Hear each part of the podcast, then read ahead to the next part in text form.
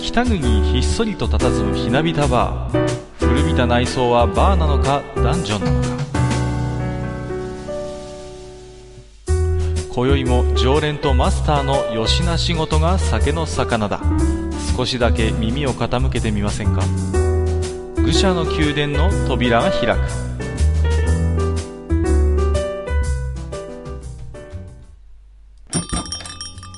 いやいやマスター今日も起きましたよあはいはいはい。なんか前からあんまり間が空いてない ね。そうですね間が空いてない気もしますけどもその前が随分空きましたけれども、うんまああのー今日ね来店日ベースで考えますと、はいまああのー夏のね、えー高校野球が決勝戦ということではい。ねマスター今回はがねねちょっ残と念だったな。あと一歩でしたね残念でしたねう。ーんいやでもね昔はねこう甲子園高校野球っていうとね東北北海道はもうねダメだとはいはい。全然冬場にも練習できないし、勝てないなんて大ね。体ね、1回戦負けの常連でしたそね。うそうそう。ね。うーん、なんて言われましたけども、今はね、東北勢も北海道も、もう本当にね、上位まで顔を出すようになりましたからね。はいうんうんうん。まあね、あのー駒大苫小牧がね、優勝した時はね、うんあのー白川の席をね、優勝金が超えたのはいいんだけれども、はい。はい。そのまま勢いよくですね、はいえー津軽海峡まで越えてしまったということ超でえすぎちゃってね。ちょっとね東北に落ちてこなかったなんてこともあってはいはい。ありましたけれどもね、まあ私も結構ね高校野球は好きでね、はい時間があればよく見てるんですけれどもうん。なんでしょうねあの必死な感じうん。こう何とも言えずねプロ野球とはまた違う魅力もありますよねまあね、いろいろ批判もありますけど、ええええええやっやっぱりね、あの夏の暑い時に、ひと夏のね、なんかこう、なんて言うんでしょう、こう、ここにかけてきたっていう子供たちのね、うんうんうんなんか姿っていうのは、いいもんですよね。そうですね、うんやっぱりね、うん、それはやっぱり爽やかなものだし、なんていうんですかね、決してプロ野球を腐すわけじゃないんだけれども、はい。やっぱある種の緊張感というか、この一戦で終わりっていうね、そうですうね。ん、そういうやっぱり緊張感はなんかたまらないものがありますよね。ね、その1試合で3年間が終わっちゃうわけだからね。そうそうそうそう、プロ野球はね、やっぱり、いくら頑張っても次の日あったりするからね。そうなんですようんね。だから長い目で見て、その、んやっぱペース配分とかをやっていくのと、もうその時だけっていうのはね、そうなんですよ。当然気合も違いますよね。そうなんですよね、うんまあ、だからね、プロにはプロなりのやっぱりね、シーズンを戦わなきゃいけないっていううん、うん。金額がありますからね、そうそううそーう。んまあ、あとね、ただやっぱりね、一つ心配になるのはね、特に投手の方はやっぱりね、うん。僕は個人的には何らかのルールがあった方がいいかなとは思うんですよね。ねまあ、北海の大西君なんかはうーね、ん、まさに。ずっと一人で投げ切って、ついにね、最後も力尽きそうなんですよ。ちゃいましたから。まあ、本人はね、もうこの瞬間でもう肩がぶっ壊れてもいいと思ってるかもしれないけれども。いやいやいや、ダメですじ。ゃあやっぱりね、ああいうね、本当に逸材ですから、なんとかね、100球ルールとまでは言いませんけれども、もう少しなんかこう、投手の負担がね、なんとか軽くなるような枠組みがね、あってもいいのかなと、個人的には思いますけどもね。そうですねう。ーん、まあね、そんな高校野球も、私はね、一つ、まあ野球とは全然関係ないんですけど、はい結構ね、あの、見てると、面白い名字の人いるなっていうのをね、あ、いるいる。ね、いるいる。そうそうなんかあその、スポーツ選手っう。てう、ん。なんかこう、例えば佐藤だ、鈴木だっていう人ってうんあんまりいなくて、そうね。なんかちょっと珍しい名字不の人思とか議ねと。ね、珍名さんが多いという印象はありますよね。あのね、オリンピックに出てたあの女子レスリングの土性さん、どうしようさんね。うん。読めないし、読めない。今まで会ったことがない。そうそうそうね。どのあたりのね、名字なのかねわか。んないねうん、そうそう。野球でもね、ベイスターズにいる筒香なんていうのは本当になんか珍名中の珍名らしいですからね。そうですね数えるぐらいしかいないって言いますからね。うん。昔、ゲンゴロウ丸って投手いましたね、そういえ ば。これ言い始めるときりないんですけれども。そうですね。はい、ということで今日もね、うん本編では、えーはい前回、えーと語りきれなかった、うん F1 の第7戦から12戦までのね、はいはい。えーとお話を今日はマスターにいろいろとまたお伺いしていきたいと思いますはいのはい。で、わはかいりました。こちらの方もよろしくお願いいたします。はい。よろしくお願いします。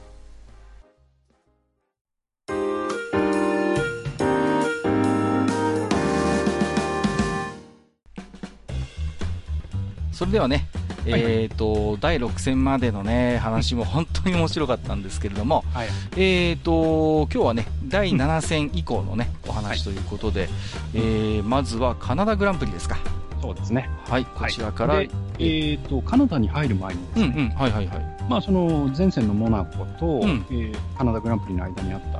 えーお話を一個はいだけはい、ええ紹介しておきますお願いします、まあ、あの、マクラーレンのね、うん、あの、フェルナンド・アロンソなんですが、はいはい、えー今、御年35歳かな結構ベテランの位置に入ってうんきそうまなしんたでよすね。で、うんまあ、よくね、あのーまあ、スポーツ紙なんかではね、うんアロンソはいつまでやるんだとうんか、うんうんうんそれこそ、あの、えーまあ、ジョニー・ハバートみたいにね、はいはいはあのい引退するんじゃないかとか、うんそういう話も出たりするんですけど、まあ、ちょうどそういうのが取り沙汰されるはい感じにはなってきましたよね。でそんな中ですね、まあ、アロンソが、まあ、ちょちょろっとですね、うん。まあ、今は、まあ、自分は F1 やってるけれども、はいはいでもちろんその F1 でチャンピオン取るためにやってるけれども、うまん。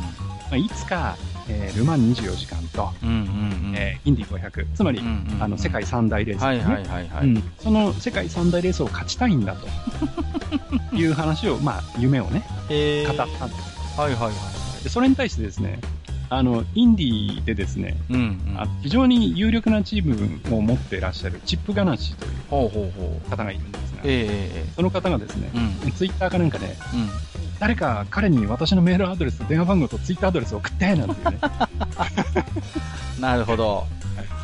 ぜひとも歓迎しますよと。まあアロンソだったらいつでも OK みたいなね。まあ、F1 界でも言ってみれば専業役者ですからね。そうですね。彼がルマンを走る、インディー走るって言えば、うんそれだけでお客さん呼べるでしょ。そうそうそうう。もう、まあ実際にね、あのー F1 からその、えーインディーに移って勝ってる人もいますからね。はいはいはいはい、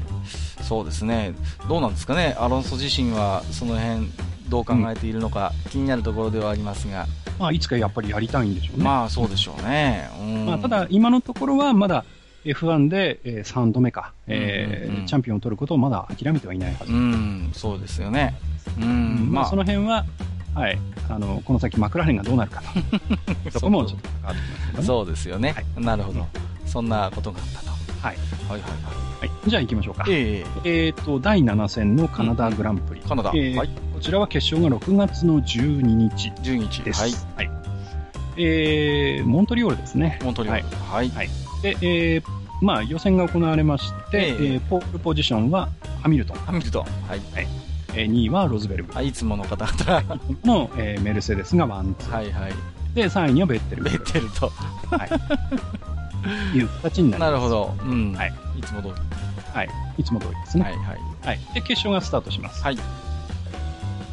えー、メルセデスまたやります、はいはいはいはい、また出遅れますなんかあれですね今年はスタートでどうも出遅れることそうなんですようんあのちょっとねねえメルセデスの弱点は今スタートだとうんいうところなんでもすけうどトラブりますよね、はいじゃあ結果として3位のベッテルが今トップに立ちトまップに立つとす、はい、はいはいでロズベルグはまたハミルトンちょっとちょっと、まあ、小競り合いがありまして、えーちょっとハミルトンと、ね、接触をしてしまっあらてま順位下げちゃいます、はいはいはいはいはいうんうんえーでですね、えーうん実は11周目にバトンの車が壊れちゃいまして、ああそうなんですか、えーバトンが車を止めちゃいます。止める、うんはい、で、その時に、まあ、車がコース上に残ってますから、はいはいえーバーチャルセーフティーカーというね、うんうんうんまあ、その安全対策はいはなんいですけど、それが発令されます。うで、えーこうなると当然、一周一周のラップが落ちますから、んうんうんえータイムタイヤ交換の後期になるわけですよね。はいはいはい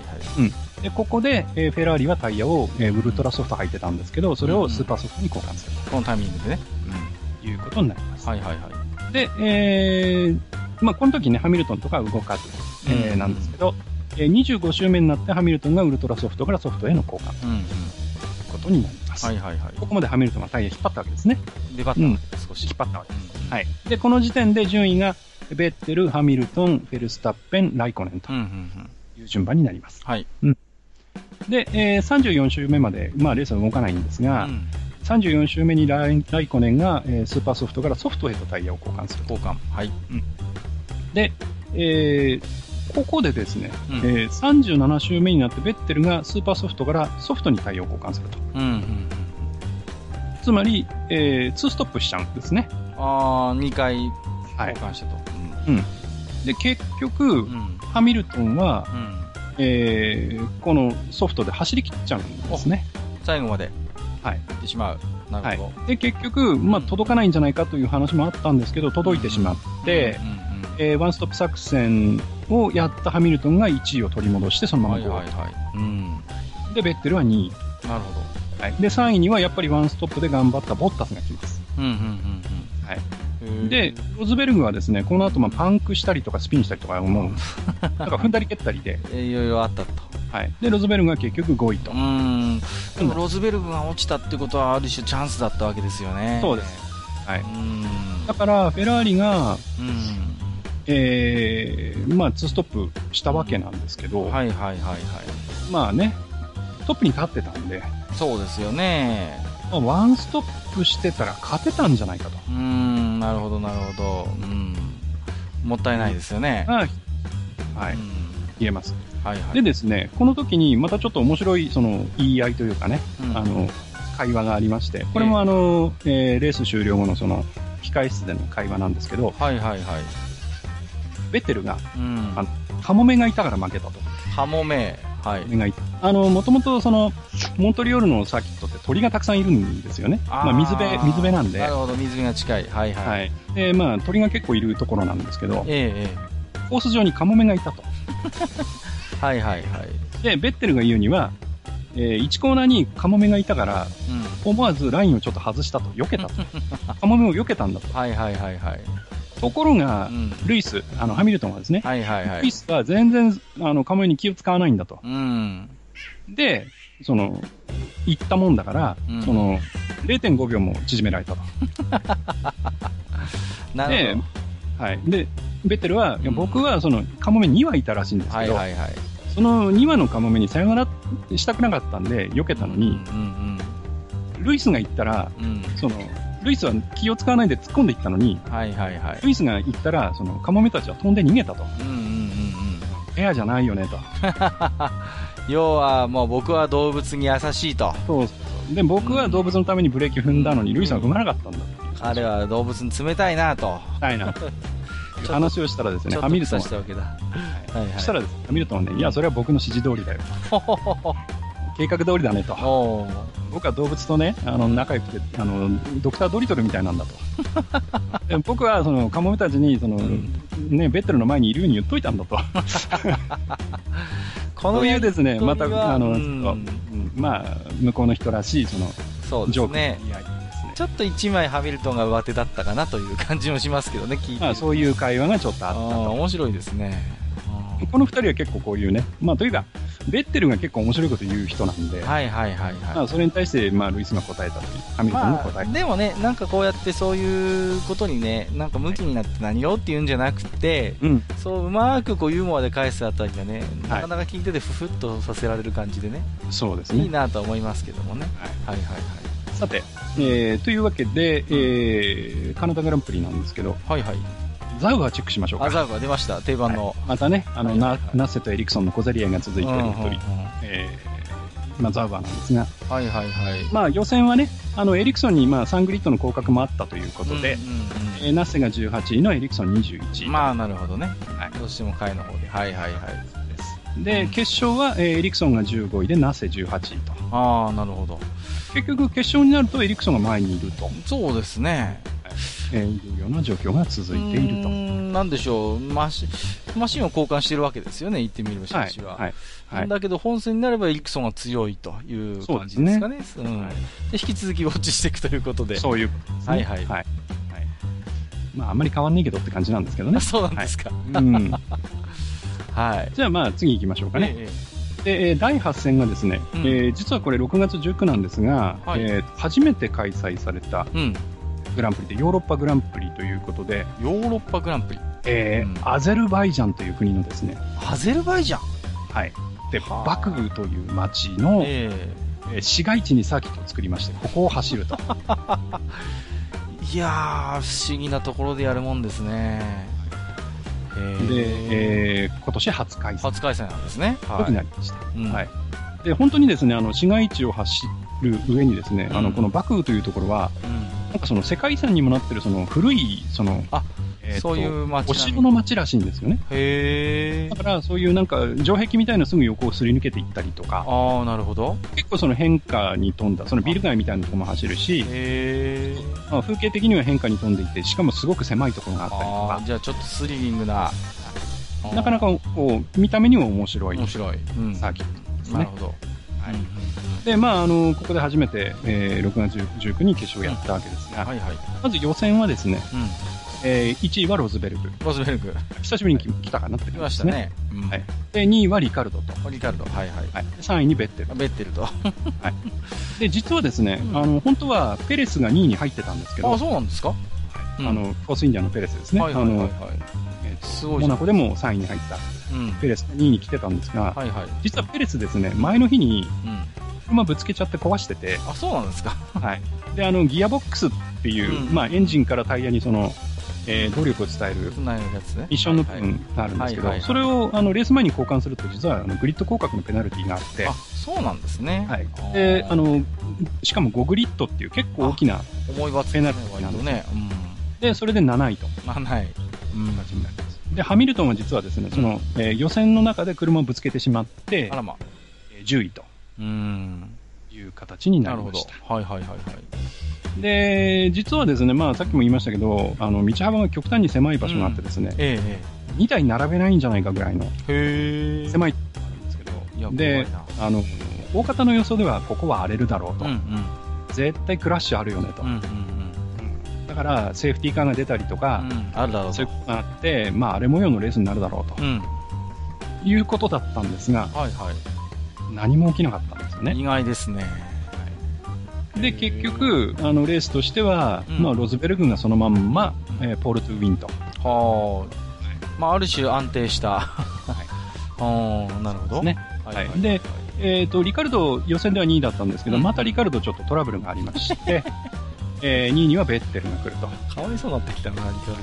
で、え3位には実はその、えーさっきその2位だったけど、7位にまで落ちたという、うんペレスがああじゃあペレスはやっぱり調子がいい良かったんですねそうですね。んはい。うん車もいいんでしょうけど、うんドライバー本人のやっぱ調子もいいんでしょううんね。なるほどねはいはいはいはで、えーまあ、えーペレスの乗ってるフォースインディアはね、あの、エンジンも、えーメルセデスということで、ここはいあの、実は、うんえーバクーのサーキットは、やっぱパワーがものを言うサーキットなので、ああなるほど直線が長いところなんで、うんうんうんえーまあ、メルセデス勢が強かったかなと。なるほどねはい。で、ここでですね、まあ、あの、前回、えーちょこっと予備知識としてお話をしましたがう、んえーっ、と、F1 マシンは常に全開でバリバリ走ってるわけではないという話をはいはいおっしゃってましたねうんうんで、その燃費モードで走るときと、イケイケ殿のときがあるっていう話をしたんですけど、えー実はですね、レース中、うんハミルトンの車が、うんなぜか、その、燃費走行のモードに入っちゃって変わらないっあらまあていう、その症状が出ました。本来ちょっとふかさなきゃいけないところなんだけども、はいはい。なんか燃費重視走行になっちゃったと、なっちゃっうん思うほどパワーが出ない、た。はい。で、それに対してう、ん、えーハミルトンは、当然ピットのメカニックに対して、うんうんおい、なんかちょっとモードがおかしいぞと。うんうんなるほどこれ、これどうしたらいいんだようんうんうんということを問いかけるわけです。はいはいはいはいところがですね、うんえー今年の、えーこの時点でのうん F1 のレースのルールで、うんえーピットの無線で、うんえードライバーに対してうんアドバイスをしてはいけないと。あそうなんですかそういう操作周りのはい。はいはいだから、例えば、このスイッチをこうして、このスイッチをこうして、このスイッチをこうして、やったら治るよっていうのを言えないんですよ。わあそれは困りましたねで、ハミルトンが、おいおい、これちょっとおかしいぞと。うんう言んうんってるんだけど、どうすりゃいいんだって言うんだけどう、んうん言えないルイス、それは言えないんだようんということになってであすらね、まこう追い上げることができないんですあ、ね。ああなるほど、はい。で、結果的うに、ん、えーまあ、ルイス、ハミルトンは結局5位でレースを終えるとちいょうっといまいち制裁を回復結果になっちゃったわけですねえーで、実はですね、うんえーこの問題は実はロズベルグにも出てたんですよね。あそうなんですかでも、トップだったわけじゃないですかプです。はうい。んで、ロズベルグは、うん割と早く自分でボタンをパッパッパッってやって、うんえー元に戻すことができたあ。そうなんですねですよはいへえまあえっ、と、前にロズベルグが同じようなことで対処をした経験があって、そういうことですね。はい、できたという話もありまああ、なるほど。怪我の巧妙というのはないですけれども。す。というわけで、まあ、ちょっと、えーメルセデスの中でも明暗が分かれると。うん、そうですね。ちょっとハミルトンにとっては、はい。ちょっと若干若干残念な結果になったわけです状況になりねま。すなるほど、なるほど。はいはいはいはい。でですね、うんあのーえーっとですね、実は、あのーこの時にですね、はい。えーまあ、あんまり、えーこうやって話をしてると話が出てこないんですけど、ええあの、ウィリアムズというチームが、はいはいはいはい。はい、まあ、名門チームですね。名門ね。ここがですね、うんえーフェリペ・マッサのタイヤ交換の時にですね、はいはい。えー1.92秒という早っ記録を作ります。早いな2秒の壁を破ったんですね。ぁすごい、はい2秒でタイヤを全部交換する交換です。もうこうやってだってグダグダ喋っててもあっという間に2秒ですよそうです、そうです。だから3回くらい終わってますよね。3回くら本いか当かでってますすよねはい。ええはい。すごいですねはい。やーそういう、えー記録を打ち立てます。職で、人技だなえー、大体トップチームがですね、うんうん大体、うん、2.34秒で速いっていうそうですよねぐらいのタイヤ交換なんで、うんそこからさらに0.3秒とか0.4秒とか速いと。もうめちゃ下く手すちるゃと速い0.5秒、えー場合によっては1秒近く速いと。結構これ全然違いますもんねやっぱりねいやーすごいですねんそういう記録を打ち立てます。はいはいはいはで、あとですね、まあ、あの、そろそろ飽きてきてるかもしれないんですけど、ザーバーチェックしておきましょうか。 いタイバーチェックはいはいはい、えーっと、予選ではですね、はいはいえナッセが15位、うんエリクソンが20位と。やっぱナッセの方が予選は早いからね、はい、うでん決勝は、えーナッセが12位でエリクソンがあ17位、れ珍しいはいそうまあ、ナッセが勝ったと。へえなるほどなるほどはいはいはいでですね、あのーここまで実はザウバーは、うんえー、とチームの、まあ、メンバーにう給料の支配が起きてたんですね、ん 言ってましたねそういえば、はい給料がちゃんと、えー支払われないでなかなか給料が遅れるなかなか大変だと、でこのチームやばいんじゃないかとうんいう話があったんですがどうもこのヨーロッパグランプリぐらいまで来てちょっうとんちゃんと給料が支払われるようになったっぽいよとかったですねなんかちょっとその、えーチーム内の経済状況が良くなり始めあてそうなんですねははいいはいはいそんな情報が出てきちゃうんですか恐ろしいななるほどそんなザーバーさん、はい、でですね実は、まあ、あの F1 ではないんですが、えええちょっとですねこのヨーロッパグランプリと時を同じくしてですね、まああのえーそのうちねあの、えーアロンソも出たいと言っていたル・マン24時間がえ実はは行いわはれいはいるはい、はいちょうどこの時期でしたねちょうどやってたんです、これはね僕も知ってますよ、えー24時間走ってきてトヨタがずっとトップをうねん知っていたんですが残り3分というところで、本当にねえーあのしかもその時に、えートヨタのハンドルを握っていたのが中島和樹といううん日本人ドライバーで。はいはいはいはいノーパワー、ノーパワーというね、うんいうことで、えーメカニックトラブルが出て、えートヨタが止まってしまうと。またもですよね本当にで、その惜後、しいとこまであ、なんとか動き始めるんですがう、ん実はルマン24時間レースって、あの、いしまあ、ルマンのサルテサーキットを回るんですけど、はいはいはいえー制限時間があるんですね。ええええええ一周を、うーんと何分で回らなきゃいけない。うん一応ルールが、まあ、それは安全上のルールなんですけど、あるんですけど、そのはい止まってしまったことで、うん結局その制限時間内にその最後の一周をすることができなくて、そこのルールに引っかかっちゃうのかなんと失格と。うーんその、優勝できなかっただけでなく、失格扱いになってしまう。ねえ記憶がだから要は残らないっていうことですからね残らないんですね。これは本当に悔しいと思いますよもうこれはね、もう、トヨタとしてはもう非常に残念というか悔しい。悲劇ですよね結構もうまた今ね年は大丈夫だろうって言われてたんで、あいの、や途中の展開でね、そうですね、割ともう安優全勝だ圏と。うん、間違いないだろうと、はい。で、あの、強いポルシェであるとか、うんアウディであるとかというチームがあるんですけど、うんえええーそれぞれのチームにトラブルがバンバン出て、うんうん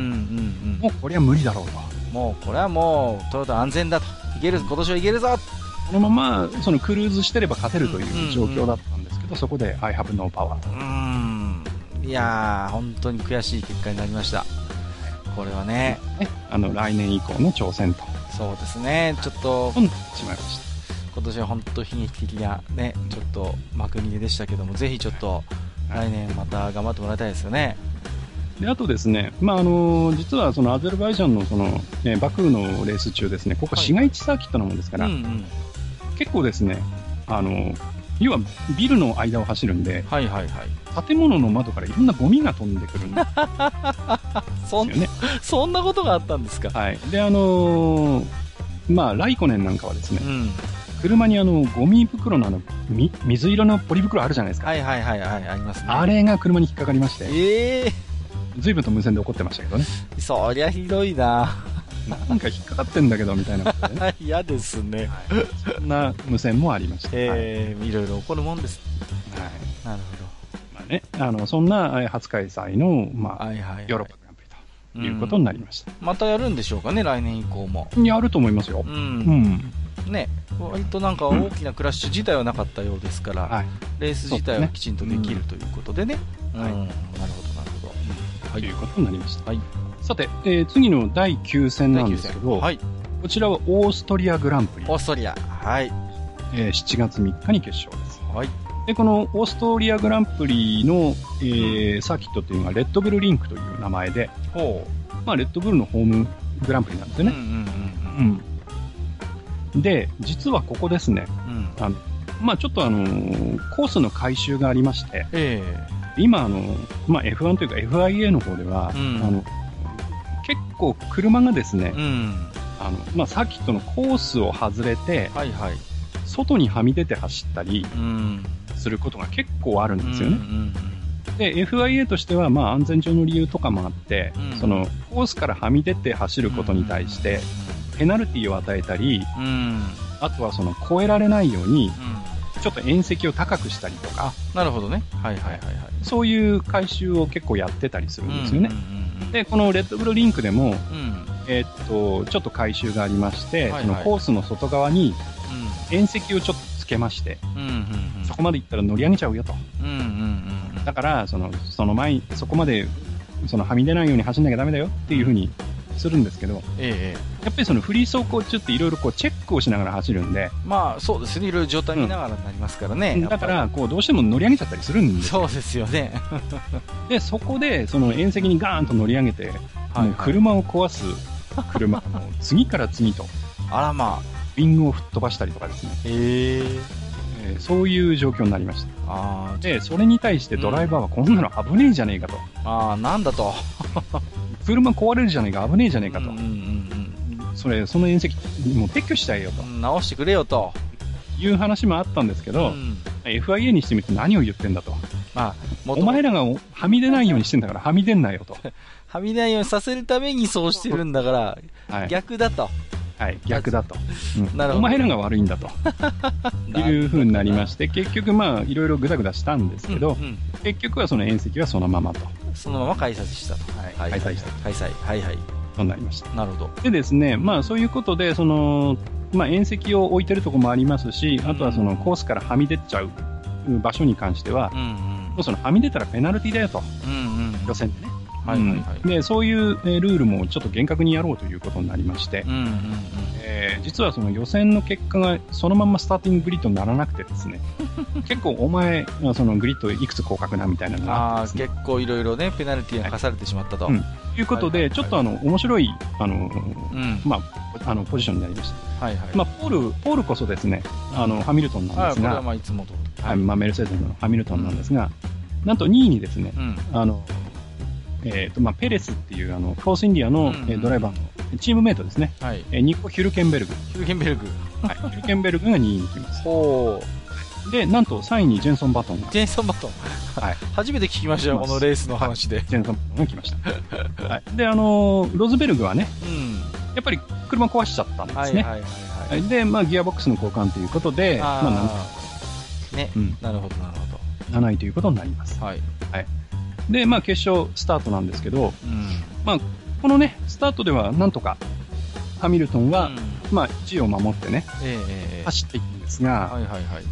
えー22周目、まうんあ、タイヤを交換するんですけうど、ん。ここでちょっと時間食っちゃうんですね。はいはいはい。で、ここで時間を食ってしまいまして、まうんあ、追い上げてきたロズベルグが、まうあ、ん先行しちゃうああ、なるほど。うん。という形になります。はいはい。で、あの、ベッテルなんですが、うんまあ、ちょっと予選うまくいかなかったのでう、ん。えーベッテルはあの、まあ、というか、ベッテルというか、フェラーリはね、うん。今までどちらかというと、えーまあ、タイヤを、うん。まあ、変えて、うん。速いタイムで走って、うんゴールしようっていう戦略をやっていて、逆に失敗してましたうよん。そね。うですね。今でなんか、いらなくてもよかったんじゃないかみたいな。うん言ってました前ね回そんな話もしましたけど、うんうんはいはい。えーそういう風なのと、全く逆の戦略を取るんですね。ほう。で、ワンストップで行こうと。あ、なるほど。今までちょっとまめに変えて失敗したから、うん今回粘ってみようと。はい。はいはいはい。ということで、ワンストップを狙ってたんですがう、ん。なんと、う27周目にタイヤがバーストしちゃいん。まうす。わはいー。裏目に出ちゃった。はいまあ、これはそのタイヤを減らしすぎたということではどうやらないらしいんああー、ですそうなが、んですかなんかそのあーコース上の、ね、デブリを拾ったっぽいんですけど、あはー、なるほど。い、それでまあクラッシュしちゃっうたーとん。いやー、ちょっとアンラッキーですね。いうことになはいりはまいす。はいはい。で、えーまあえーハミルトンはね、実はウルトラソフトで、えーうんスタートしてるんですけども、はいはいはい。えっと、22周目まで引っ張って、まあ、そんなに持たないだろうって言われてたんですが、柔らかいやつですもんね。うんでそれをまあ22周目まで引っ張って、えーその後でソフトに交換します。はいはいはい。でもうこれはワンストップだろうとうんう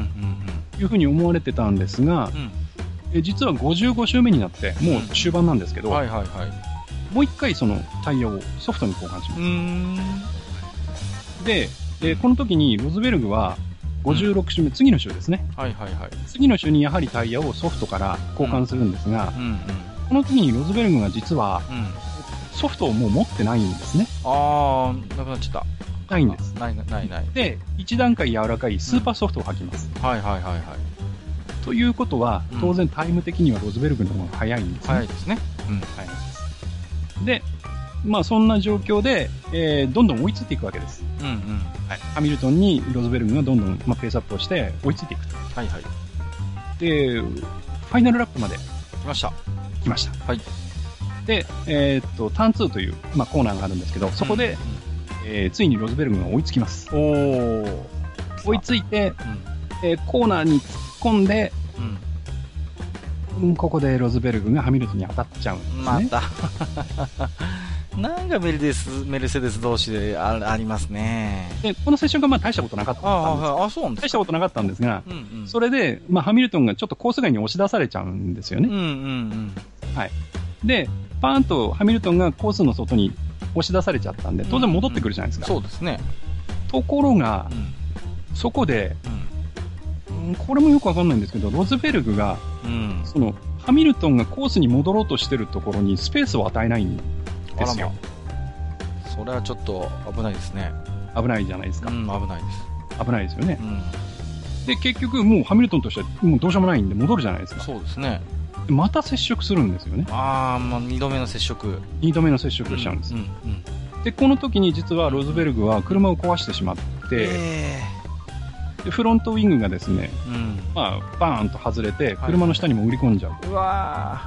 ー危ないで、ですこう、火花をバーッと上げながら走るというね、わー状況になっちゃいます。はいはいはい。で、当然スピードなんか出ませんから、うん、そうですね。まあ、ハミルトンはそのまま1位でゴールするんですけれども、ん、なんとロズベルグ抜かれちゃうんですよね。うわで、2位にフェルスタッペンが来て、3位にライコネンが来て、なんとロズベルグが4位まで順ー位。あらまあ、うん、ちょっと、メルセデス同士で何やってんのっていうそうところはありますよね。そういうレースになうりんます。それでですね、またここでメルセデスの同集中をやったということ で、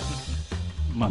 どうなっていくんだ今後と。うんちょっとそねん、な感じになります。まあ、今今年これが初めてじゃないですもんね。あそうなの、んですメよルセデス同士の同士。うん、ことあるごとにぶつかったりしてるんうで、ん。ね、スペインではなんせ、ね、両方ともクラッシュなんていうこそうともあそっうそうそう。ちょっと、この二人の関係は気になりますよね。そうですよね。確かにね。うん。うんで、まあ、えーそんなこんなで、えー結局ハミルトン1位なんですけど、うんまあ、ロズベルが4位にあ、はいもちろんはいはいなるほど。こうなって、だんだんそのハミルトンがね、うポイントで追い上げてくるとんいはいはいはい。う形になります。うんで、実はこのレースですね、うん。うん。あのー前、前々回か、はい前々回のチーム紹介の時に言った、うまあ、正直、ドンケツチームと言ってもいいような、マノーといううんうん。チームのことをね、まあ、ちょっとうまく立ち回ってるよなんていう、はいはいはい。ことを言ったマノーというチームがあるんですけど、うんうんここのウェーレインという選手が、うんうん。なんと10位に優勝と、おポイントゲット。ポイントゲットです。お1ポインイントをゲットするとト。。1ポイントゲット。は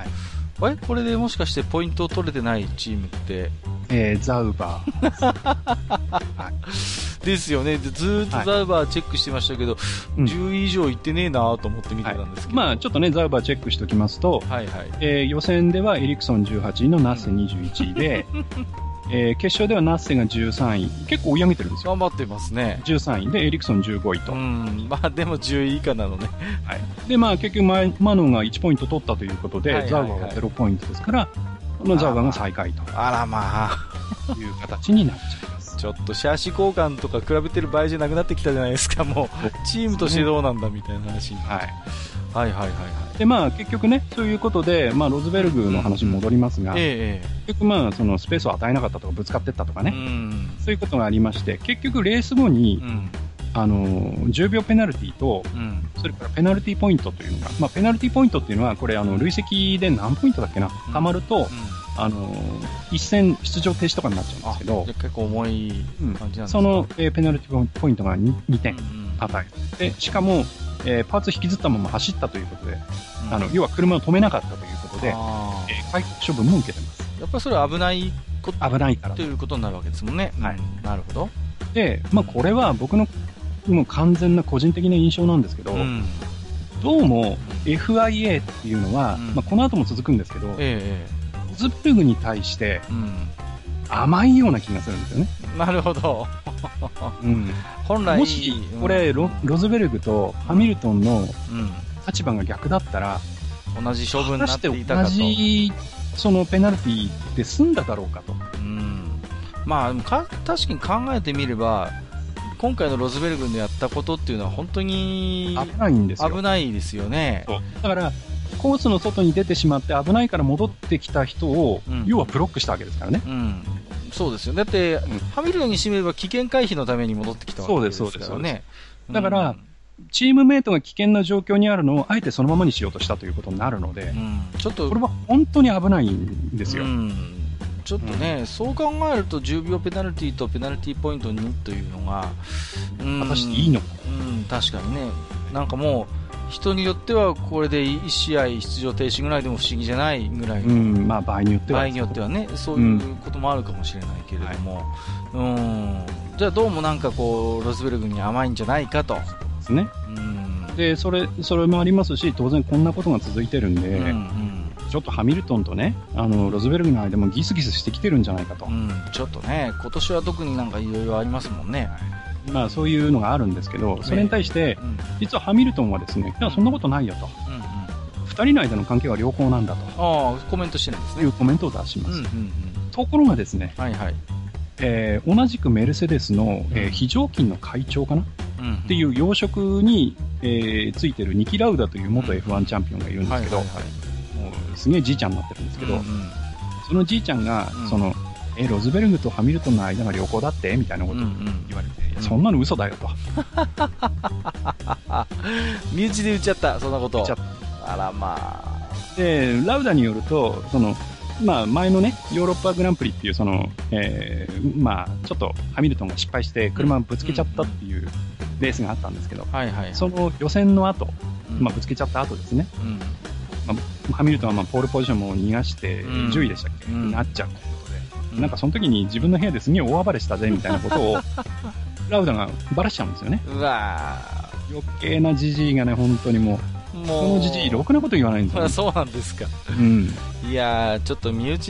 なんか背中から撃たれるようなもんですよね。そうなんです。で、ねまあ、ラウダもどっちか、うーん、最近はどっちかっていうと、ちょっとロズベルグ寄りなのかなっうーていうのん、もちなるょっほとあど。ったりするんですけそうど、するとちょっとメルセデスの中でも若干ハミルトンの立場というものがうんどうなんだと。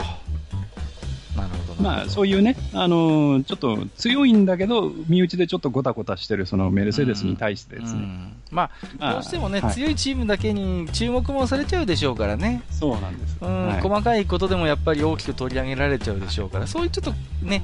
部分もあるんでしょうけれども、でまあ、そうやってね、接触を繰り返してるんで、うんうん実はあのジェンソン・バートンがね、あのフェイスブックで、んメルセデス、車こういうふうにしたらいいんじゃねっていうことで、んんあの2台をくっつけたあのコラージュ を発表して、まあ、これもひどいあのイギリス人という、いかにもイギリス人うんといいうや感じー、ね、どぎつい、ジョークをねどぎついジョークですよ、ねあの2台完全にくっつけちゃってるんですよ ねあのニコイチにしちゃってるっていうもうこれで走ったらいいんじゃないみたいなうわーもうねすごいこと言っちゃってるよそういうこうとんでもないその情う報、んまあ確かにねこれじゃあねクラッシュしようがないです わすでにお互いまあねそんなあの強烈な皮肉まで、まあ、食らうと、うんまあちょっとちょっとした話題になってるわけですねそう考えるとねまあそういう状況になっメてルセデスしまう同士はねもう他のチームにしてみればねでもメルセデスが同士打ちしてし、同士打ちしてくれる分にはもう大歓迎というかね、そうなんですようんね、潰し合いしてくれるんだったらその隙にってういうんところもあるそでしょうなうんですかそうなんですらねでそんな時なのにフェラーリ何やってんのって話なんですけどねそうですよね、うんこういう時こそフェラーリがさきっちりね取ってきゃいいのに優勝さらっていくとかねうん、そういうふうにならないあたりにはやっぱり俺たちの俺たちフェラーリフェという感じなんですけどねたいにしてくれよはいはいはい名門が聞いて呆れるって感じまなんあです本当にねなんだかねそしけてどまあまあじゃあ次行きましょうか、第10戦えーです次10戦目ですね、はいはいえー7月10日決勝のイギリスグランプイリギでリすスねグランプリはいはいシルバーストーンサーキットという、まあ、有名なね、うんうん僕も昔高速サからーキットですはいここもまあ高速サーキットということでね、うんあのまあ、メルセデス勢が強いとうんこういうところはね強いとはいで、えー予選行われましてポールはハミルトンと、はいで2位はロズベルやはりメルセデスが来まメルす、セデスのねはいでなんとなんと3位にはフェルスタッペンが食い込む元気じゃないですかフェルスタッ元ペ気ンこの中野が、いいですねはい、ところがですねまたあのモナコのようにですね決勝前にえらい雨が降りましたはいはいはいはいでまた全車ウェットタイヤで、えーセーフティーカー先導でのスタートと、イギリスグランプリあるあるですよはイいギリスはママにこういうことがありますよそうなんですよイねギリスはねよく雨降ったりするんでそうなんですよねはいうんでまあそうやってねあのセーフティーカーが入って、まあ、パレードをしてる中でだんだん路面が良くなってきあますあねはいはいはいで、えーセーフティーカーが開けたところで、んえーかなりの車が、えーウェットタイヤからインターミディエイトに交換とうんうんところが、まあ、メルセデスとレッドブルの上位4台ですね、うんうんえーこの4台はウェットのままそのままステイアウトをするとはいはいはいはいで実はこの上位4台の、えー判断が実は正しかったという形になるんですけど、ほえーインターミディエイトに変えた、うんえーえーマノーの、まあ、この間ね、うん1ポイントを取ったウェイレインがう、はいなんとグラベルにはまってしまうんです ね。飛び出しちゃって。あらまで、また VSC です。あはいはいはいはいバーチャルセーフティー感が出てきたうんで、ここをチャンスっていうことで、えーまあ、上位の4台、メルセデスとレッドブルの4台は、ここでインターに交換をするんですね、このタイミングでね。ははいいはいはいはい。で、このことで実は、えー、と上位の4台というのはうん、ほぼ、あのーノーリスクで、うんうん。タイヤをウェットから、えーインターミディエイトに交換することができているので、うんうんもうこの時点ではっきり言って上位の4台というのはもう決まりとうん。なるほど。いう形のレースほになぼって勝負勝負は消したと。 4位から、え5位の間が非常に空いちゃうんですね。うんなるほどね。で、これでもう、えーほぼ、あとはこの 4, 位4名の中で誰が勝つかとはいはいはい。いう形になっちゃいうんうます。んはい。で、えー16周目にフェルスタッペンが頑張ってロズベルグを抜きます。おお。で、2位に上がりますう。んで、えーここで、えー18周目、19周目にかけて、まあ、インターからミディアムに交換ということになってうで、まあ、イギリスのね、このシルバーストーンっていうのは、コースが結構、あの、高速サーキットなんで、んうんうん。うんうん。えー本来であれば、うんえー抜く機会があるんですけど、うとん。ころが、あの、雨が降ったんで、はいはい。えー路面乾いてるというところが、うん要は車1台分しか乾いてないんですよ。あー、なるほど。要はタイヤが転がったところしか乾いてないので、うんうんだからその、えー抜こうとすると、うんうん。水の上を走らなきゃいけないので、抜けないんですね。あー、ちょっとそうですよね。うん。いくらスペースがあるとはいえ。基本的に抜けないんですうよん。うんで、えーそのまんまパレードが続くと。うんうん。うー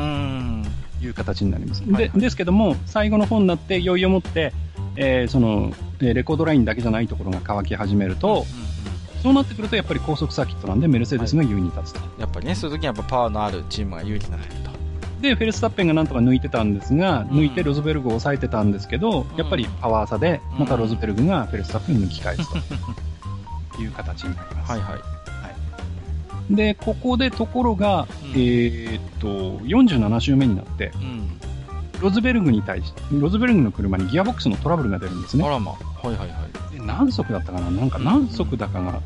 こう、抜けなくなるとか、なんかそんな感じのスタックするとか、なんとはか、いそんなトラブルが出るんですね。えところが、えあのー覚えてるかと思うんですけど、うん。うん。ヨーロッパグランプリの時は、うん。えーハミルトンが、うん。えーモードがおかしなモードにエンジンモードが入ってしまって、うんえーどうしたらいいんだって言った時に、いや、ごめん、ルイス、それは教えられないん教えだられないねだってルール違反って言ってるじゃないですか、っていう無線が飛びました。ところが、ロズベルグがギアボックスがおかしいってうんうん言った途端に、ロズベルグのうんメカニックは、うんちょっと何速だったか忘れたんだけど、うんその、えーそこのミッションは使うなと。うんうんうんそこは飛ばしてシフトアップしろとえ言っちゃうんです。それだダメでしょだってそれは対処法を教えてるかそうなんです。ら、うん、ルール違反ですよねルール違反です。うんで、んなんですけどう、んそのまんまとりあえずレースは終わります。はいで、えー結局1位ハミルトン、うんで、えー2位ロズベルグ、3位フェルスタッペンという順番でゴールをします。うんうんえーところが、まあそういう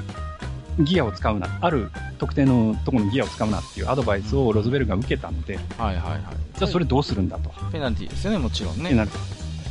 で、降りたペナルティというのが、単純に、えータイムに対して10秒加算うんというペナルティがおります。うんうんということで、まあ結局、えー2位から3位に膠着になるんですけど、はい結果的にハミルトン1位、フェルスタッペン2位、3位、ロズベルグという形にはなるんですが、うんなるんですが、じゃあこの10秒加算っていうペナルティが妥当なのかと。うんそうですねヨーロッパグランプリでは、結局ハミルトンはそのモードを変更することができないで、うんえ何周も苦しむわけですよね。だって結局ないんでしたっけあの時はねうんかなりで、寂しいですよねヨーロッパグランプリではハミルトン5位ですよね。うん5位ですね、今回はだって10秒ペナルティーでも結果として3位に入ってるわけですよ3位です。はい。で、果たして、この、えー10秒加算のペナルティっていうのが重いのか軽いのかって話になるわけですよ。うんさっきも出ましたけども、はい。うんどうもロズウェルに対する処分が甘いのではないかと、ないかと。うんあと、えー前例を作ってしまったわけです。だかうんら、そうですねえーアドバイスをしたら10秒のペナルティが来るよと。でも逆に言えばですよ、はいあの10秒のペナルティさえ、まあ、我慢すれば、ん指示してもいいってことになりませんかそういうことです。とそういうことになりますよねそういうことになると、結果的に場合によってはう、んその、無線の、えー制限というルール自体が有名無実になるということですそね。うそうそうそうそれが心配ですよ、はい。うんそういう問題が出てくるわうけんうんうでんす。はいちょっとどうなんでしょうね、はないんかこのねこの1回の処分ではこの話は終わらなそうな気がしますよ、そうですね。はい。あとはでまあやっぱりはないん、です結か、局、うん結局、まあ、こういうことでね、まあ、ハミルトン1位、ロズベルグが3位ということになったので、はいはいはい、まあ、なんとなんと、えードライバーズランキングで、うん一応、ここまでロズベルグトップなんですが、はいはいはハミルトンが追い上げてきて、なんと差が1点にまで縮まります。いいよいよはい。この辺りも肉薄してきましたね、うんうん、で、ちなみにイギリスグランプリにおける俺たちのフェラーリなんですけど、はいはいそうですよまあ最初にその、えーセーフティーカーが開けた時にいきなりインターに交換しちゃったりと か、もうその時点で最上の4台から脱落してるわけですようね。んなんだか残念ですね、で、その後でまあちょっとスピンがあった りとか、いいところがない。ということ頑張ってで、えくれよーライコネンが5位に入るのが精一杯と。頑張ってくれよねですね。えもうちょっとなんか歯応えのあるねうんなんだかねそうそうそで、そんなね、あの、俺たちのフェラーリなんですけど、うはいはいまあ、このイギリスグランプリを前にして、うん実は、えー来年も、えーベッテルとライコネンがコンビを組むよということが、まあ、決定になって発表されまおす。この時点で早々にはいはいおうじゃあ来年もベッテルライコンでライコネンのコンビで行くよと行くぞととなりました。なるほどで、実は、あの、イギリスグランプリで前にその、ちょっとテストをやっていたハローというやつ、あまのあ、なんか東部保護のね、ここねハローというのがありましたが、はいはいこれのちょっと改改良版をテストしてます。うんあそうなんです改良版はいほうで、これは、あのーまあ、バーの部分が若干細くなって、ほその分ちょっと高いところにそのバーが行くんですね。ううんうんうんおそらくその前方の視界の確保だと思うんですけど、うんうんうんで相変わらずかっこ悪いん相変わらですよ相ね。変わらずゲータの鼻をみたいな感じで、はいなるほどねうんまあそれにしてもですよあのさっきのロズベルグの話ですけれども、はいね、あのハミルトンの時には教えてあげなかったじゃないですか、うんところそうそうそうそう、ね、今回ロズベルグのトラブルの時には、ね、あのなんか教えてるじゃないですか、はいどうなんですかなちょっとメルセデスの中でロズベルグとハミルトンの扱いにちょっと差があるんじゃないのっていう気もするんですけど、まあね、あのさっきうんと、まあ、前にも言った通り、そのえーロズベルグの無線の担当者とハミルトンの無線の担当者は人が別なので、ああそうかうん、だからそのハミルトンの方の人はルールを厳格に守ってうん教えられないって言ったのに対して、ロズベルグの担当者がつい口を滑らせて言ってしまったという可能可能性もあるにあるにはあるんだけあどるにはありますけどね、でもその辺ってうん本当はチーム内できちんとしておくべき話じゃないいや、そうですよねだって統一しておかなきゃいけないでしょそこは、はいだからそういうところで、その、どうなのロズベルグに対するペナルティとしては10秒ってのはどうなのっていうところもあるし、ちょっとこれは今後なんかまた議論になりそうな話ですよねここはでね、例えば、その、えっ、と、F1 のレースの上でのペナルティっていうのはいくつかあって、まあ前にそのストップアンドゴーペナルティっていうのが首跡に下されましたけど、うんあれは10秒間のはいはいストップアンドゴーですよね。うんそれでも、えー大体、えーレース上での、えー時間のロスが30秒とか40秒とかうんうんになっちゃうんですよね。はいはいはいで、それに対して、単純にタイムに10秒加算っていうのは軽いだろうと。うんでその他にも例えば、えードライブスルーといってピットレーンに入ってきてただピットレーンをこう制限速度を守って走って出ていくっていうのもあるんですけどうんそれだって、えー15秒から20秒ぐらいはおそらくペナルティとしてはあるだろうとあそうですよね、それに対して10秒ペナっていうのはいいかにも軽いんじゃないかとうん、そうですねましてやねレースの結果を左右しかねないそういうペナルティじゃないですか、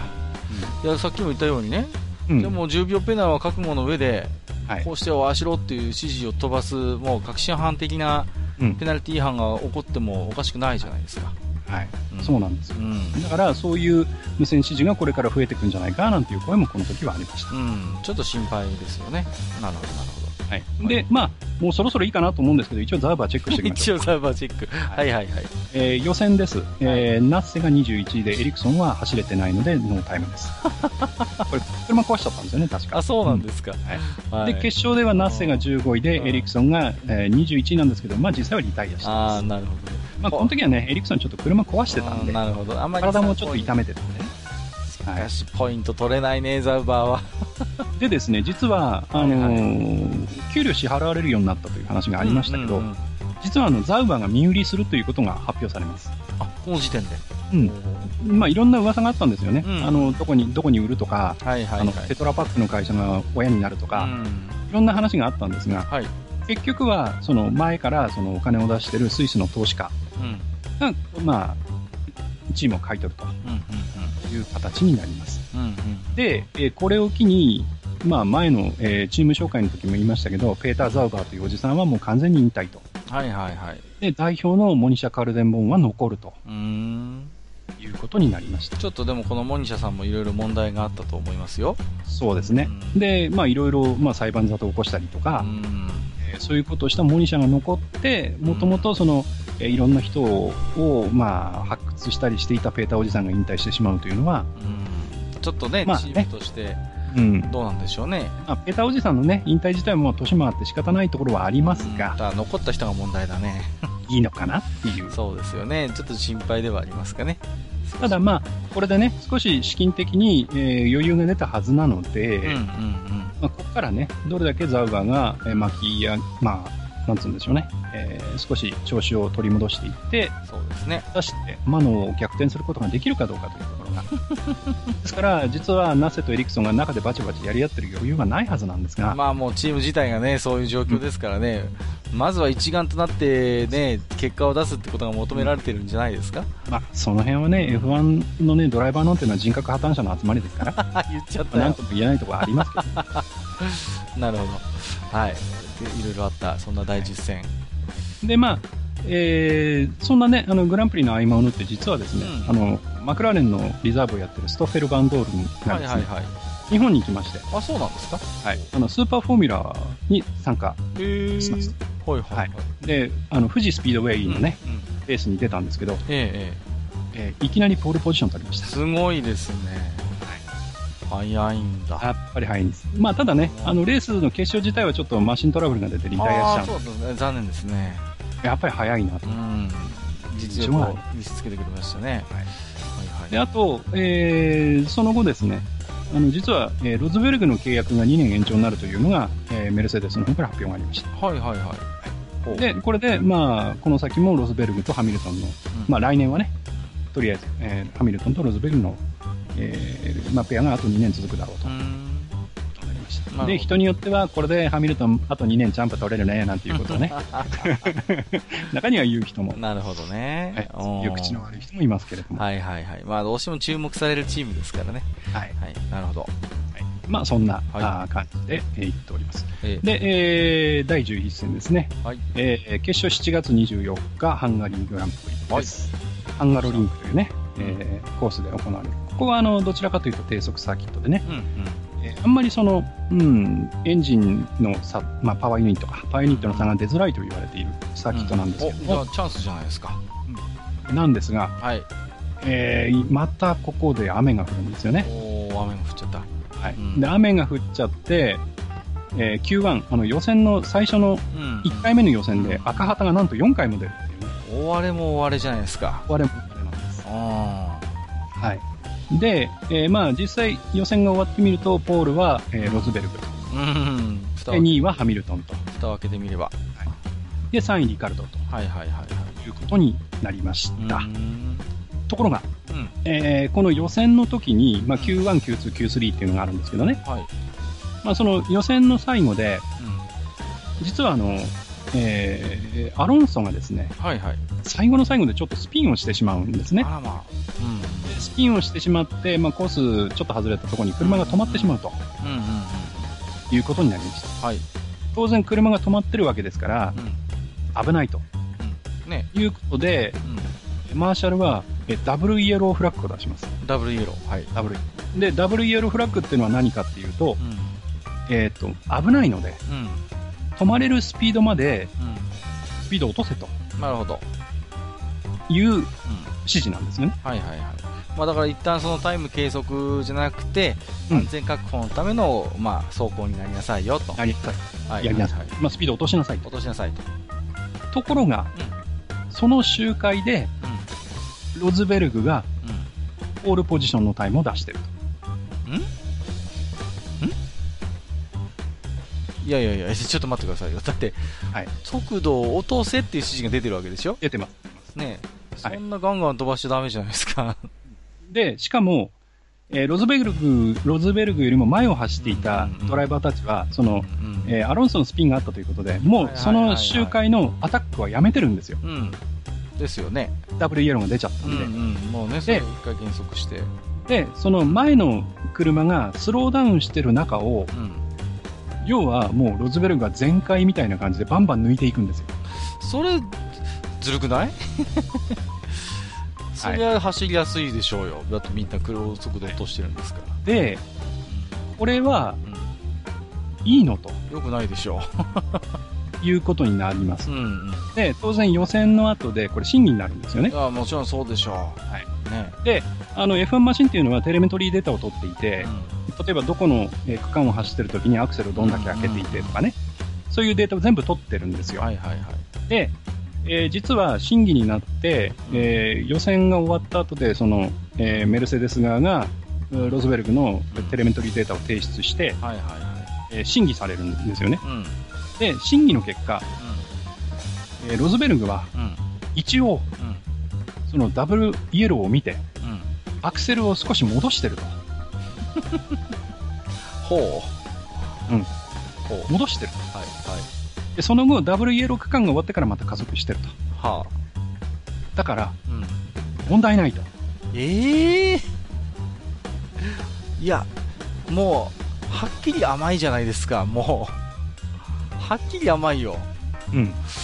いやだから、もう前々からなんか囁かれてた、うん。どうもロズベルグに甘いのではないかが、も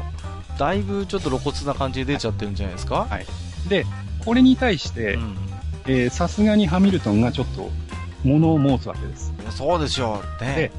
で。で、ただハミルトンの、まあ、立派なところは、うん。そのロズベルグがどうこうということを言わないんですよ。はいはいはいはい。そうじゃなくて、FIA の判断がうん。うん。トップカテゴリーの F1 でこんなことをやってしまったと。はいはいはいはい。ということは、うん。下のカテゴリーあるじゃないですか。うん GP2 とかはいはいはいはい GP3 とか。そうですね。 4とかいろいろああるんですけど、そういうところでもダブルイエローが出てても、うんうんちょっとアクセルを緩めれば、うん OK といううん前例をトップカテゴリーの F1 が作ってしまったと。そうですね、ということは、うん当然、下位のカテゴリーの連中もそれを真似してくるようね。んですよね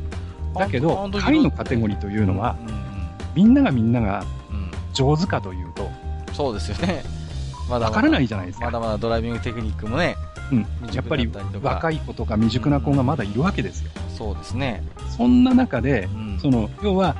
ダブルイエローの、ルール通りのダブルイエローの止まれる速度まで減速しなさいというのを守らなくても、アクセルさえちょっと緩めてれば OK っていう風にしてしまうと、うそりゃ危ねえだろうんうと。ん、いやそれは本当に重大な事故につながりかねない、うん。だから、その、ハロだ、ね、エアロスクリーンだって言ってるんだったら、うん、そこちゃんとしろよと。そうそうそうそうむしろね、うんむしろそこをしきっちりやってはい草原密化させないと本当にこれ F1 だけの話じゃないですからね、そうです。で、それを破ったものに関しては、うんきっちりとしたペナルティーを与えるということをしないといけないだろうと。そうそうそうそうしないとね下の下位カテゴリーの人は守らないですからね。守らないからね、で、それは、その、問題なんじゃないのと。うん問題ですよはい、いうことをハミルトンが発言するわけですね。うんさすがに黙ってられなかったんでしょうねで、それに対して、うまあ、FIA が答えたわけじゃないんですけど、ん、うんそういう批判を受けて、えーどういうそのことを出してきたかっていうと、今度からはダブルイエロー振らないですぐレッドにしますと。いやそういうことじゃないでしょ そういうことじゃないでしょあのそういう風に変えますとはいいう風な、えー裁定を出すと。いやいやそその前に今回のことはどうするんですかいや、あのだから次からはもう赤旗です。あの、レース中止、中断ですよっていう、うんなんかすっきりしないな好きしないですよね。すっきりしないですよはい。うーんまあまあまあまあ、そういう、まあちょっと揉めに揉めた予選がありましてね。はいはいはいまあまあちょっとあのレースの方に戻りましょうかはいうんで、えーっと、ポールがロズベルグで、はいはいえー2位がハミルトンで、うん3位がリカルドはいはいという形で、うんえースタートするんですよねう。んうんで、スタート決めます。来ましたで、リカルドがいい飛び出しするんですね。ほう来ましたで、リカルドがバーンと飛び出すんですけど、うんそこはやっぱりエンジンパワーで勝るメルセデスですうよ。んで、メルセデスががっちりブロックして順位を守るんですけど、 1位と2位でねはいはいはいはい終わってきてみると、あれハミルトン1位だな。 あれってどういうことですかあの、1周目にハミルトンがこうパッと抜いてですうんうね、ん1位に立つわけですね。ほうはい。なるほどで、結果的に、まあ、ここ抜けないコースなんで、はいはいはいまあ、そのまま終わるとほいう形になりまして、1位はハミルトンと。おということはついにはい。ハミルトンがランキング逆転ですね。ロズベルグを抜いたと、はいで、2位がロズベルグ、3位リカルドうーんという形になります。なるほどで、実はですね、もうちょっと下の方にまで目をいくと、えーやるとですね、うんうんまあ、4位にベッテルが来ていて、5位にフェルスタッペンが来ていて、6位にライコネンが来てるんですよね。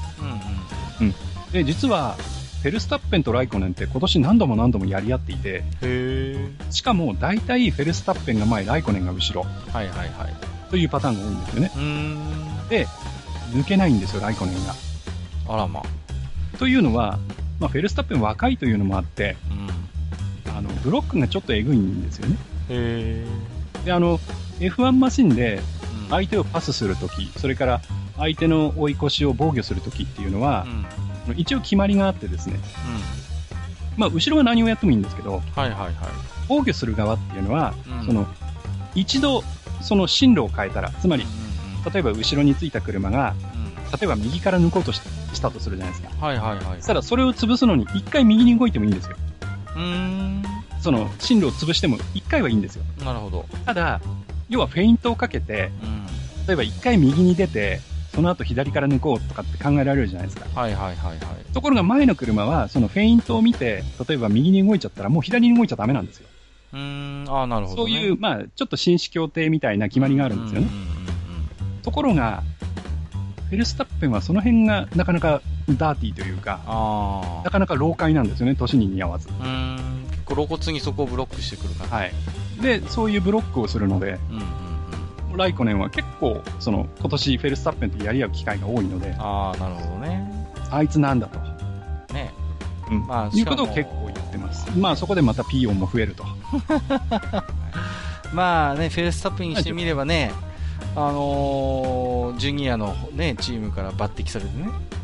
ねあのーレッドブルで今走らせてもらってるわけだから、はいもう今年なんとしても結果を出したいっていうふうに息巻いてるところもあるわけですよね。まあそうですね。うん、で、やっぱりですね、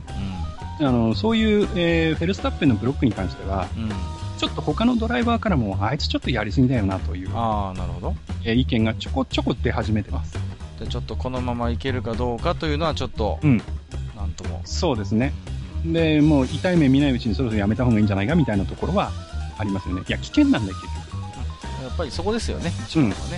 うん。うん、結局、その、えーっと、第一戦でアロンソが、えークラッシュした時も、うん、うん、あの前を走っていたエステバングリ・グティエレスという選手う。なんんですけど、その選手がまあちょっとトラブルもあったみたいなんだけど、はいはいはい。アロンソが抜こうとした時に減速をしてるんですよね。ああ、まあ危ないんですよね。うんで、結局、アロンソがかわしきれないでタイヤを乗り上げちゃってるんで、えーそういう、なんていうか、まあ、若手というかね、うんえーそういう選手のそういう動きに対して、ちょっと最近、あまり良くないよねうん、なるほど。という風潮は全体にあるんですけど、うんまあ、ちょっとね、そういうことで、えーフェルスタッペンも、まあ、優勝までしてるんですけど、ちょっと、えー他のドライバーからちょっと小言を言われ始めているうんなるほど。この辺はちょっとあ後半も少し気にしてそうですね、まあ、あの夏休み明け、これからどうなっていくかと、まああるんですけどねはいはいはい。で、えーザーバーチェックしていきましょう。ザブが来ました。はい。えーナッセ16あ、予選ですね。はいえー予選はナッセ16位のエ リクソン20位。えー決勝がナッセ17位のエリクソンが20位と。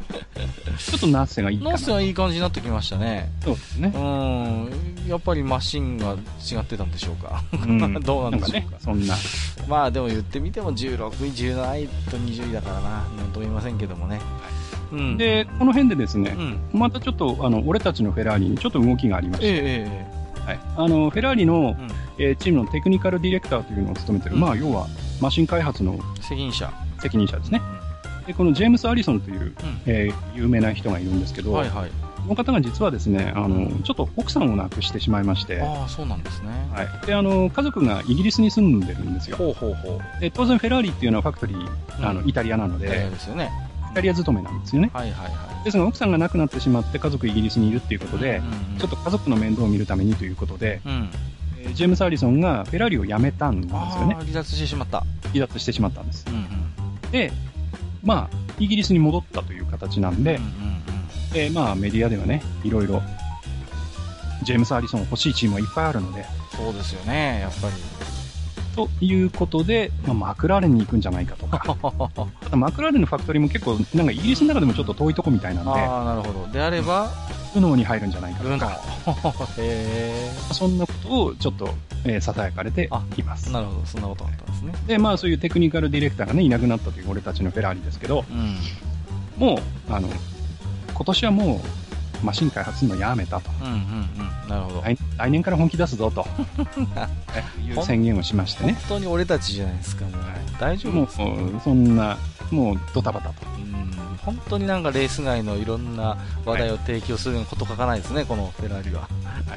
であとですね、まあ、ちょっと、えーこれは直接 F1 のレースには関係ないんですけど、はいはいはいまあそのえー最高責任者を務めてる、うんまあ、なん名前が出てますが、バーニー・エクレストンというね、はいはいはい。 80 85歳の白髪のじいちゃんがいるんですけおどじい、ちゃん。はい。このエクレストンのですね、うん。えー義理のお母さんビリのお母さん。はい。が、えー、と誘拐をされてしまいました。はい、大事件じゃないですか。大事件なんです。うん。でちなみに、えーバーニーは85歳で、 15歳。はい。えー義理のお母さんは67歳です。ちょっと待ってくだあさいのね。ですね、ギリバーニーは85歳。 85歳。はい。えー義理のお母さんは67歳。 あ義理ののちなみにですね、はいはいはい。あの今のバーニーの嫁は3人目なんですけど、はい。 36歳、やっとわかりましたよ。 そういうことなんですね。ということなんです。もう、ちょっとずいぶん、何歳差ですかすごいね。年の差とか言って49歳差、は50歳近い差なんで50す。すちょっと、はい半端じゃない年の差婚じゃないですか、はい、ちなみにバーニーのこの3人目の奥さんは子供欲しいって言ってます。 い、やいやいやいやえーそれに対してバーニーは、うん、無理かなっていう話をしいてやます。それはそうでしょう、何ですかこれ結婚というか介護というかよくわかんないけどもうそこに愛はあるんでしょうね、きっと。はい。あーまあそういうことまあ、あんまりねしていき、あんまりしょう触んないで次行きましょう。わかりましたじゃあ次ははいいはいまあね、ということあでいよいの、よ今回のね、はいえー振り返りでは最後になります。はいえー第12戦のドイツグランプリ。前半戦最後締めくくるえーこちらが決勝が7月31日に行われてます。はいで、えードイツグランプリということで、えーまあね、地元ということでロズベルク頑張りまして、ポールを取りました。はいはいはい、で、2位はハミルトンで、3位リカルド。まあ、この辺はほぼ不動ですね。まあおなじみのメンバーじゃないですで、あのーもうお気づきかと思うんですけど、はい最近、あの、予選の結果でもあまり俺たちのフェラーリの名前を聞かなくなってきかたうんなな、んか全然聞かなくなってきましたねはい。大丈夫なんですかえーいう感じになってます。はい。えーで、まあ、えー決勝スタートするんですけど、はいはいえーここでちょっとまたロズベルグが遅れるんですね。あらまあせっかくはい。地元で、まあ、ハミルトンがトップに立つ。うんはい。で、えーその後のレッドブルが続いていくと。いつもの感じですねはいはいでですね、うんえー正直動きがないままレース終わります。ほで、ハミルトンは終始ですね、ーもう独走うんはいはいはいですねは。でもうレースをもう完全にもうえーコントロール下に置いてですいうんうんね、うんもうクルーズですね。ああもうはっきり言って楽勝と言っていいでしょう。そうですかかなり余裕を持った状態余で裕を持ってゴールします。うんで、えー結局スタートでね、ロズベルグを遅れたまんまで、うんえーレッドブルが2位、3位をキープしてゴールします。はいはいはいはいうんでですね、うんえーこのレースでなんですが、またロズベルグを追い上げてくるんですけど、うんえー終盤にですね、はいえーとフェルスタッペンが3位に入ったんですけどほう、まあ、3位争いをロズベルグとしてまして、はいはいはえーこうコーナーのに突っ込むところで並ぶいんですね、うんうんうんあるコーナーで並ぶんですよ、はいはいはいえーロズベルグがインを取ります、うんお来た来ました、来ました刺しました、刺したでえー当然、フェルスタッペンはカーブを曲がるのに減速しますよね、来ますね減速しますよね、はいえーロズベルグ減速しませんえで、減速しないままコーナー入ってって、うんブレーキ踏むんですけど、はいはいコーナーなんですけど、ハンドル切らないんですよね。 ほで、もういわゆるあのコーナー曲がるときってクリッピングポイントとかいうこうううん狙ったところっていうのが大体あるんですけど、えええええここここにこうちょうどいけるようにハンドル切るとかっていうのがあるんですけど、えはいはいはいはい明らかにうんクリッピングポイントを通り過ぎたところまで直進するんですよ。ああかなり強引に入っていったわけですとねいうことはですね、うんまあ、インを指してるというのもあるんですけど、うんまあ、言え言っちゃなんですけど、当選棒うんをしてですね、ですねでその後でハンドルを切って曲がっていくとう。んこれはやっぱりちょっと危ないはいうんで、これはちょっとまずいだろうということで、結局、えー5秒のペナルティーになりまはいす。はいはいはいはい、で、結果、うんえーロズベルグは4位うんなるほどはいうんという形になります。うんで、えー1位ハミルトン、2位リカルド、3位フェルスタッペン、4位ロズベルグ。で、その後に俺たちのフェラーリがベッテル、ライコネンと続くといなるほどう形になります。で、えーフェラーリはね、まあ正直いいところがなかったです。で、えーメルセデスはもちろんのこと、レッドブルにもついていけないと。うんうんうんちょっとちょっとね残念ですねまあ来年から本気出すってもう言っちゃってるんで。うん、ちょっと今年ももう少し頑張ってもらいましょうよ。まだ前半戦じゃないですか。なんですけど、もうここで、えーコンストラクターズランキングで、えーレッドブルに逆転を許すと、うわーそういうことなんですねえ。ーいう形になりました。はい。ということで、えー、と12戦、前半戦が終わりました。でですね、はいまあ、あのランキングをちょっと見ていきましょう、ええードライバーズランキングなんですが、はい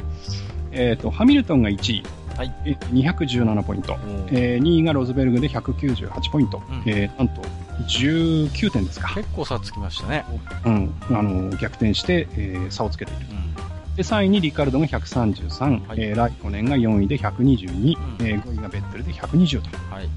いうことでリカルドが、えードライバーズランキングでも3位に入ってるんですごいですね。すね、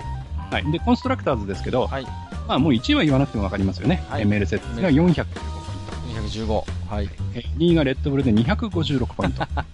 や、レッドブルもすごいですけど、やっぱりメルセデスが圧勝なんですね。うんでえー3位、俺たちのフェラーリが242あポインーちト、ょっとレッドブルの後陣を排しているのか。で4位にウィリアムズで96、ウィリアムズえーはいえー5位、頑張ってます、フォースインディアが81すと。ごいじゃないですか、フォースインディア。こんはないとこ、ろそうでいう形になっています。なるほど。でちなみに、まあ、ロズベルグはね、レース後にその、えー当選棒したことに関して、えーペナルティーもらうとは思わなかったなんていうことを言ってますけど、そりゃないでしょ僕が見てもそれはないわと。うんうん、明らかにもこれは狙ってやってるだろうとやってるだろうと。なるほど、なんだかロズベルグはいろいろあれですね、いこうコース内外で本当にうん話題を振りまいてくれる、だから、あの結構ですね、まあ、ここはあの地元なんでそんなことはないんですが、うん他の、えーグランプリで表彰台に上がった時ですね、ロズベルグは結構な確率でブーイング食らってまああ、なるほどね、す。ですから、あのやっぱりロズベルグに対してよく思っていないのは、結構な数の人に、うん、なるほどね、逆に、あのハミルトンって結構あのやんちゃでね、うんうあのん、これまでいろいろ騒ぎも起こしてるんですけど、はいはい最近は逆に安定してき て、あの自分のファンに対して、あんまりロズベルグに対してブーイングするなよということをこ う訴えたりとかですね、なんかちょっとあれじゃないですか、ちょっと大人なところを見せてるんですよね。うんなんかね、ヤンキー上がりがちょっと、なんかもう少しね、成長そうなしんてだ大人になったみたいな感じ、だからそういうところでも、ちょっと、えーロズベルグにハミルトンはちょっと精神的にも差をつけ始めてるかなとなるほどね。いうところが見えるかなと。はい、ちょっとね前半戦見ても随分だねペナルティーを受けているようですからロズベルグはちょっと後半どうなのかなというところですけども、はいで、まあ、最後ね、はいはいえー一応、まあ、ザウバチェックしていきましょはいザバう。はい。えー予選、えーナッセが21位で、エリクソンが22位と。何やってんすかももう、ドンケツ争ういでドすンね。ケツ争いじゃないですかで、えー決勝はエリクソンが18位で、ナッセが、えー、ドゥノットフィニッシュということで、まあーあ、完走できなかっはいはいたです。なるでほど、えー前半戦を総括しますと、うんえー予選では、えーナッセとエリクソン全くの、えー互角。はいはい6勝6敗。 6勝6敗はい6勝6敗です。はい決勝、えーナッセの5勝7敗、エリクソンのエリクソンの7勝5敗。あんま変わんないねだから、エリクソンが言うほど実力差はないんじゃないかな と。うーんそうですねうん、うんまあちょっとそんなにマシン関係ないっていうかもうちょっとお互い頑張ろうよっていうの がそうですね。ポイント取ろうよっていう感じなんですけど、ははいところで最後にもう一つ気になってるんですけど、はいあのーバギーの義理のお母さん、どうなったんでしょう、い。はい。あのーその後ですね、無事救出無事救出、おりま す。あはい。よかったですねな、んかですね、犯人は、はいはい、なんか犯人の家に、その、もともと働いてたなんか運転手だかなんだか、そうそう、それは僕も報道、なんなかんね、か身近な人だったはうずですーね。んなんだかね、あの、バーニーはね、あはいのたくさんお金持ってるんで。金持ちですからね、なんで、あの、ちなみにですね、うんえっ、と、バーニーには娘が確か2人ぐらいいるんではいすけど、はいはい、うんまあ、セレブですよね。まあ、もちろんセレブでしょう、はいこの娘2人が結構なバ カで、あの、結構なんかその、お金遣いが荒くてですねあーなんかあっちこっちで結構こう取り上げられてるらしいんですけど、なんか前のあのヒルトン姉妹みたいな感じなんですはかい、ね、 はい。なんかそんな感じなんですけ一時ど、期ね僕あんまりね、あの、興味がないんで追っかけてはいないんですが、なるほど、そんななんか感おじ。金持ちの子供ってそんなんなのかな、みたなんいな。かね、ちょっとね、うーん、どうなんでしょう。はい、ということでありがとうございました。えーいろいろね、エピソードを交えつつ、えーっと、今日は第、えー7戦から12戦までをね、そうです振りね。返ってみましたけれども、えー、とここでですね、えー、とこの F1 回に関しましてリスナーさんからお便りもいただいてますので、はいこちらでは私の方からね紹介をさせていただきますはいよ。、します。はい、えー、ということで、せいごさんいただいておりますよ。いつもありがとうございます。はい、えー、という画像付きでいただいているんですけれども、うん、うん。えー、と、埴輪さん、かっかさん、こんにちは。えー、突然ですが、ふ私は普段帽子をかぶる習慣はなく、家に帽子は一つしかありません。その一つだけの帽子はこれですということ で、えーつけていただいております。2000年頃、姉に買ってもらったアローズのキャップです。はい。はい。えー縫われた名前はヨス・フェルスタッペンおフェルスタッペン、えーはい当時のトップドライバーミハエル・シューマッハやミカ・ハッキネンではなくなぜヨスなの かそれは黒地にオレンジのアローズのデザインに単純に惹かれたことと、えー F1 ドライバー列伝、えはいはいーと F1 ライター今飯河合氏教著ということででのうんヨスの紹介コメント、オランダの朴突とした青年が世界を目指すうろ覚えですということですが、うんが、にえー田舎から上京したばかりの自分を重ねたからかもしれま せんそんな私はヨスを応援し思い余って F1 ゲームで決して強くないヨスのアローズのマシンを借り全てのコースでポール・トゥ・ウィンでの完全制覇も成し遂げたりしました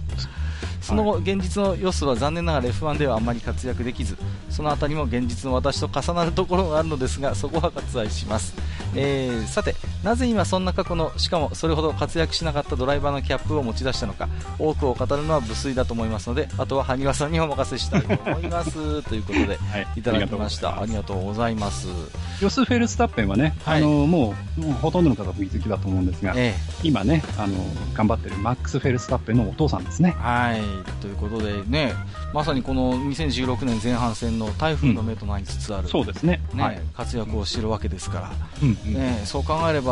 お父さんもねちょっとこう留飲を下げるところがあるのかもしれませんけれどもねね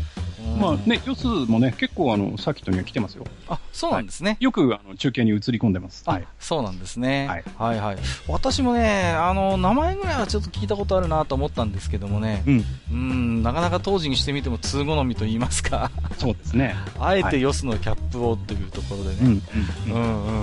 ん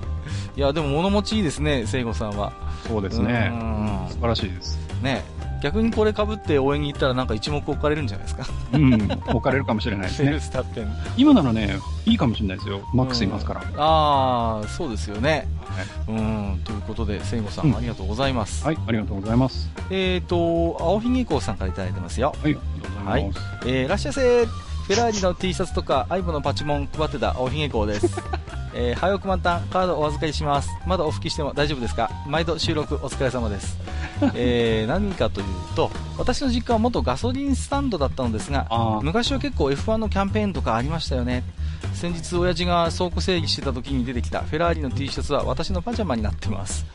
知り合いにも F1 好きがいましたが最近は深夜にすらテレビ中継がなくなってしまい落胆しているので元気の出る F1 ニュースを期待していますはい出。ましたかね、えー日本の F1 といえばオープニングで流れるトゥルースが印象的でした、うんうんということで T スクエアのあれですよねそうですね。えはいー放送があるたびに何かアレンジが追加されてま したが一体どれが元祖なんでしょうか私気になりますさらに F1 に詳しい埴輪さんならアレンジだけでどのレースか分かっちゃうのかなそれぞれそれでは引き続き収録頑張ってくださいということでいただきました、はい。ありがとうございあます。りがとうございますねうん。やっぱり日本の F1 中継っていうとね、うんあのー曲はやっぱりねあの欠かせないかなとで、あれですね、あのー各ね、あのーフェラあーフェラーリだけじゃなくて、うん、 F1 のチームには、うんあのもうそれぞれ燃料メーカーもついていて、はいはいはいはガソリンメーカーですね、うんで、えーその燃料の戦争という部分もあるので、いなるほど、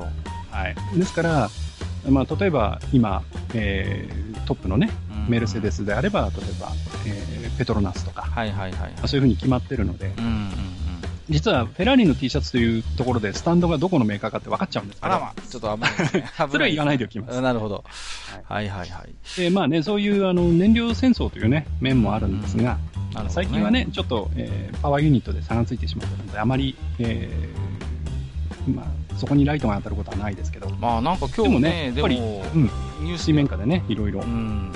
今日ね、たまたまニュースで見たんですけど、はいもうガソリンスタンドが全盛期のね、もう半分になったっていうことでね。ああ、でしょううね。ん、で、国がやっぱり補助金は随分出してるようですよ。1000万以上出してるんだけれども、うんうんそれでもなかなか、あの、新規のね、スタンドが立たないっていうんで、もっと国が補助出したりとか、あの、補助の、なんていうの基準を引き下げたりとか、うん相当ガススタンドを増やそうって躍起になってるみたいですけどなかなか結果が出てないようですよね,、そうですうんね、うん最近やっぱねうちの方でもガソリンスタンド少なくなりましてね田舎の方ドライブしてますとねもうすごい看板ありますよここから先丸々キロありませんここが最後ですみたいなうんね,、ありますね。ねだからそういうのもあったりするからううんんあ本当にもう全然少ないんだなと思ってね、んそうですねうんそんな感じでまあねなんていうんですかね車離れもあるんでしょうけれどもはいうん確かに少なくなったなという印象はありますけれどもねはいところであれですかアレンジだけでどのレースかわかるんですか あの T スクエアうのんまトあゥルース、あの時代である程度、あアレンジが変わってるっていうのはあると思うんですが、うんうんうんえー、とこれちょっと間違ってるかもしれないんですけど、はいもはいともとトゥルースって、うんその F1 グランプリのテーマ曲として作曲されたものじゃなかったはず、そうそうそうそうですよ確かだからアルバムの一曲なんですよそうですもともそとうですであの実はあのーまあ、ちょっと紛らわしいことにうんあの T スクエアにはグランプリって曲も確かあるんですよそうそうそうそうそうね。うんそうなんですよで、なんでトゥルースなのっていうところも、そ確か最初ね、疑問に思ったことがあうんってグランプリじゃないのかよみたいなうね、んだから、あの、オリジ、オリジナルは、その、最初に収録されたうんやつが、まあ、オリ、オリジナルって言っていいんじゃないかなと思うんですけうど、うんうんはい。そうですね、まあでも普段 F1 をぞんご存じない方もねこの曲を聴けばあ F1 のあれっていうぐらいのねそうです印ね。象はあるから、やっぱそういう意味ではすごいね、うーん、一世を風靡した曲だったのかなと思いますけれどもね、あ僕もね、あの、トゥルースは、あの、シングル CD で持っていて、すごいですね、で、ちなみに、あのーまあ、えースマホの方にね、うん、待ち受けでも入れてあります。さすがでございます。えー、ということで、青ひげこうさん、ありがとうございました。はい、ありがとうございました。えー、と最後のお便りですね、F1 に関するお便りです、えー、とちゃんなかさんいただいてますよ、ありがとうございます、どう野もバレラジオスさんのね、ちゃんなかさんですよ、えー、地下37回拝聴2016年 F1 かっこチームを語る会、最高に楽しかったです、ありがとさすうございがま羽す。庭さん F1 に詳しくない人から F1 好きまでちゃんと分かりやすく面白く組み立ててくださってましたね、えー 全チームのエピソードが本当に小気味よく楽しく頭に入りその全てにコメントしたいぐらいなのですが、えーメルセデスチームを紹介してたくだりでホンダが撤退する前年度翌年のために開発していた車体の性能が高くうん撤退したホンダを買い取って誕生したブブラウン GP チームが初年度でチャンピオンになるという話がありましたねはい。えー今思い返してもホンダを応援していた私にとっては悔しい限りです、えーブラウンはメルセデスからエンジン供給を受けていましたのでホンダが引きメルセデスエンジンに変わったおかげでチャンピオンになれたと思っている人も多いみたいなんですうん。萩谷さんのおっしゃる通り、えーホンダが事前開発していた車体とりわけダブルディフューザーといった技術が効率の良いダウンフォース、えーダウンフォースというのは車体を地面に押し付けるために得る、えー空気の力のことですね、はい。を生み出しコーナーを大いに攻めることができるマシンに仕上がっていたんですよね、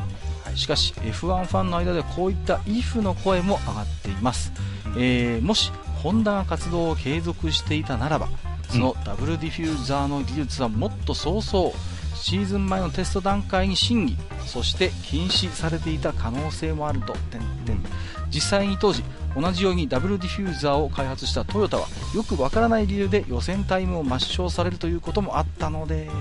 うんブラウンは OK でトヨタは NG なんだかなですうん過去にもホンダがターボエンジンで成功しそれを禁止されるということがあったようにうん日本のメーカーは技術開発面で成功しても F1 の世界における政治力の弱さに泣かされることが多々ありました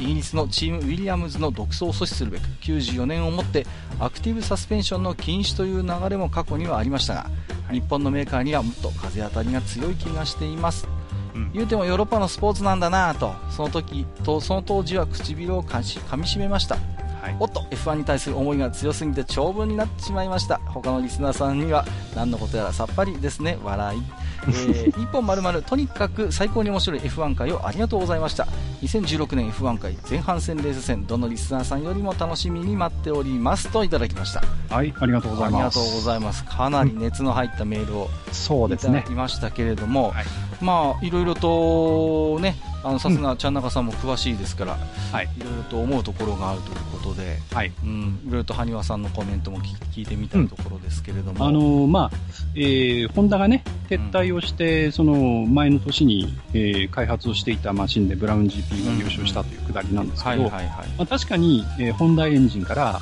えー当然ホンダが引いてしまったので、うんエンジンがメルセデスに変わってるんですよね。はいはいはい、でそのおかげで、えーうん勝ったということを言う人が確かにいるのはわかるんですけども、ええええええ僕はね、それは明確に否定できると思うんですよ。ほというのは、う、えー当然メルセデスエンジン自体というのは、うん、うん、えーそのシーズンが始まってから、えーシーズンが終わるまでっていうのは、まあ、アップデートを繰り返していって、だんだんいいものに変わってるはずなんですよね。うん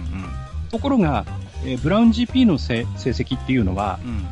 最初が良くて、うんうん、えー正直、あのーシーズンの後半になると、ちょっと息切れしてくるんですよ。なるほど、徐々に右肩下がりというか、そうなんです。はいはいはい、で、それというのは、やっぱりブラウン GP がプライベーターでう、んあまりお金がなくて、うんえー思うように、えーボディの、えーシャシの開発ができなかったという部は分いがはあいって、はいはいはい、で他のチームが追いついてきたという、だんだんね、その、はい期間中にね、追いついてきたということがあって、はいはいえーだんだん勝てなくなってきたと。うんうんうんえーいうということはですよ、うんで他のチームでもメルセデスを積んでる車はあったので、はいはいはい、そういう面では、そのメルセデスだから勝てたということというのは、うん、定できるんじゃないかなと。つまりやっぱなり、るその前の年にホンダが作り上げていたう、ん、えー車というのがやっぱり良かったんだろうと。車体がね、やっぱりね。うん、で、そのダブルディフューザーというやつですけど、はいはいはい。うん、それがやっぱり良かったんだろううん、ということが言えると思います。なるほどね。で、あと、そのやっぱり、その、えーホンダだったら早くに、えーまあ、禁止されてたんじゃないかうんということに関しては、はいはいはい。うん、そういうこともあったかもしれませんけど、ううん、ーん、どうでしょうね。その辺が、やっぱりあの、えーその日本だからというん、う。うんことではなく、んその F1 ってやっぱり工業なので、はいはいはい。こう、うん、あの、どうしても1チームがずっと勝っていくうんということに対して何とかしようっていう動きがやっぱりそのバランスを取ろうとする動きっていうのが絶対出てくるんですよね。今年の前半戦はじゃあどうやって説明すればいいんですか、で、でそうなんですけ ど、はいはい。その辺は、まあ、あとはチームの、まあ、政治力とか確かにそういうのもああるんですが、、例えば、そのレッドブルが4連覇をしていた時期であっても、うん、そのレッドブルの力をそごうそごうというそのルールの改正っていうのはやっぱりやってるんですよね。ああ、やっぱあったんですね。うん、ただ、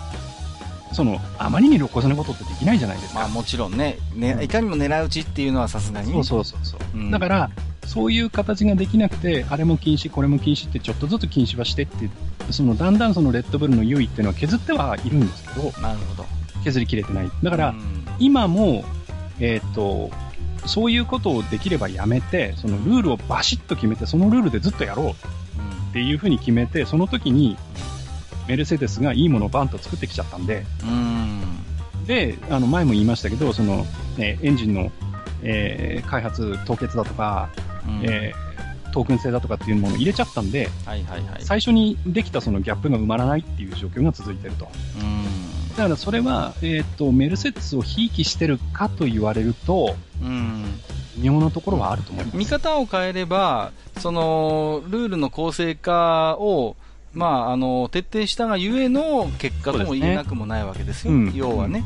今までだったらちょこちょこちょこちょここうね、あのルールを付け足したりなんかしてメルセデスを落とそう落とそうってことがあったかもしれないけれども、うんそういうのやめて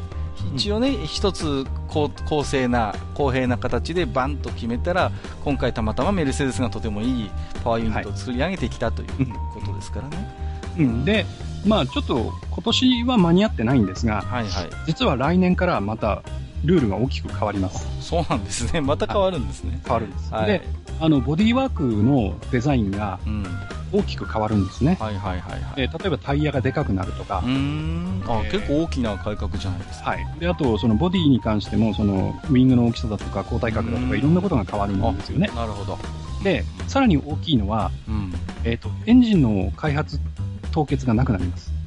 おー、なるほど。はい。じゃあ、なのでう、んうんうん。えっ、と、今までのように、うん用意どんで、いいパワーユニットを用意したところがずっと勝ち続けるっていうのは、うんうん。なくなる方向に一応行くはずと。じゃあ、一応、その、シーズン途中でも、こう、手を加えて、えーやることが、まあ、できるようになってくると。そうでなするほねど、。なるほど。で、一番の問題は、うんそ、の、やっぱり FIA えーの側で、その、うん例えば、えー F1 にかかるコストをできるだけ削減していこうということでやったことと、うん。あとはそのやっぱりそのチーム間の格差をなくして、えーなかなか熱いレース展開が毎レースで行われるようにしようっていうその工業側の目論見みとっていうのがうん。うまくマッチしてない。そうですね。で、そこで、その、まあ予選のこととかいろいろは、まあ無線禁止もなくなるんですけど、うんもうなくなったのかな。で、そういうふうに、こう、朝礼母会で、そのルールをコロコロコロコロ変えたりとか、うん。そういうことを、なんかこう、本当なんかこう、取ってつけたようにやってるような状況なのでい、やだって付け焼き場的なルール改正がだってこの前半戦だけでも何回やりましたっていうねそうそうもうだから、ね予選のルールから始まって、途中のロロズベルグのダブルイエローフラッグの問題もありましたよね、はい、はい。うんでなんかそれそれについて取ってつけたように途中でルールを変えるっていうね、だから、そういうところで、その、確かに特定のチーム、特定のドライバーを勝たせたいという、まあ、老害も中にはいるんでしょうんうんう。ただ、まあ、それもあるんだろうけど、なぜ貴族のお遊びなんでうね。んうん、それもあるとは思うけれども、ただ、やっぱり、こう、うまくそれをルールでビシッとうんうんすることができてないっていうあたり、やっぱり FIA がアホなのかなっていう。まあ、結局、ねあのー FIA の中にもそういう公平性、公正性を担保しようっていう金額を持ってる人もいるけれども、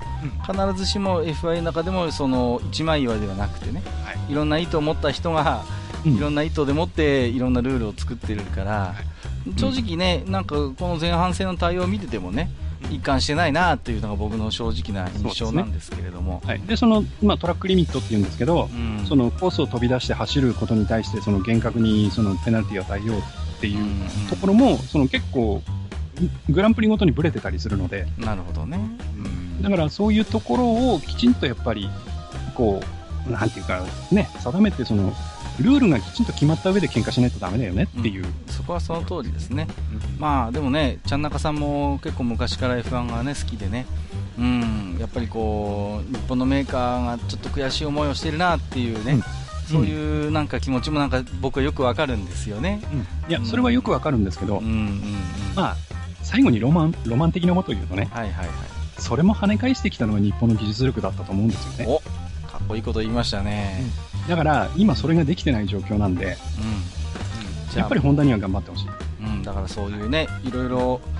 やっぱりどこかで残ってるとも思うんですよ、やっぱりヨーロッパは俺たちが一番なんだっていう空気をね、うんやっぱり感じることもあるし、うん。でもやっぱそういう中でね、いろんな逆風もあるけれどもうん、やっぱそこはね、あの技術で跳ね返していくっていうのはやっぱかっこいいですよね、う。うんん、ぜひ本当にそういう、見てみたいですよね、やっぱそういう気概をねで。すね。はいうんえーということで、ちゃんなかさんありがとうございました。はい、ありがとうございましえーた。今回のね、うんえーレースを振り返る回もぜひね感想をお待ちしておりますので、はいえーよろしくお願いいたしますそうですねということで、えーとマスターなんとなんと全3回の大長編になってしまいましたけれども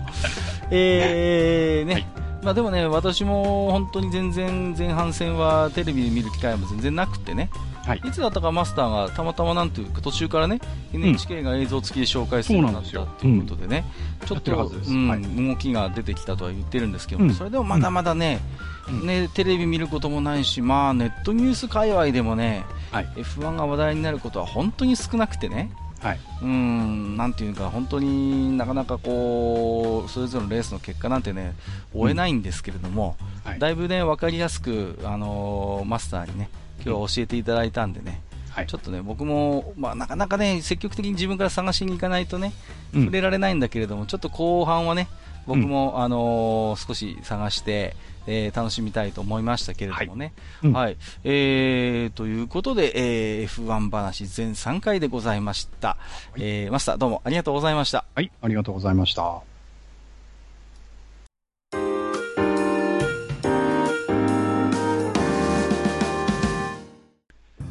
あー、というわけでね、え ー、なんとなんと3回にわたることになってしまいましたけれども、 いまあね、前半戦の F1 話をね、やってきましたけども、はい、ありがとうございました。うーん、やっぱりね、うん、なんていうかな、いろんな、まあ、F1 レーサーって変人が多いんだねっていうこともちょっと、そうですね、まああの、中にはね、うんまあ、いろんな、えーエピソードがあってね、まあ、アイルトン・セナなんていうのはね、レレース終わった後にね、はいはい他のチームの、えーガレージまで行って、んなんかドライバーぶん殴ったとかね、いろんなことありましたけど、まあね、やっぱりね、うん、極限のところでやっぱ勝負してる人たちだからね、うんでもそういうなんか、なんていうんですかね、あの、F1 が好きな人ってそういうなんかもうしょうがねえなって言いながら、そうそういでうすねドライバーをもう温かく見守っているっていうね、はいそういう感じもして、なかなか微笑ましくもあるんですけれども。そうですね。で、そういうですね、その、性格破綻者たちのですね、うん。その面白いところがよく見えるのが、うんやっぱりそのチームラジオなんですよね。はいはいはいはい。うんで、あのーまあ、ちょっと最後におすすめというかね、紹介しておきたいのが、うんはいはあの、ESPN という、うんうん。まあ、あの有名なスポーツ関係のササイトがあってですね、えええで ESPN でもそのうんうん F1 のコーナーをもページを持ってるんですえよね。はいはいはい。でその ESPN の F1 の、えー記事の中の、まあえー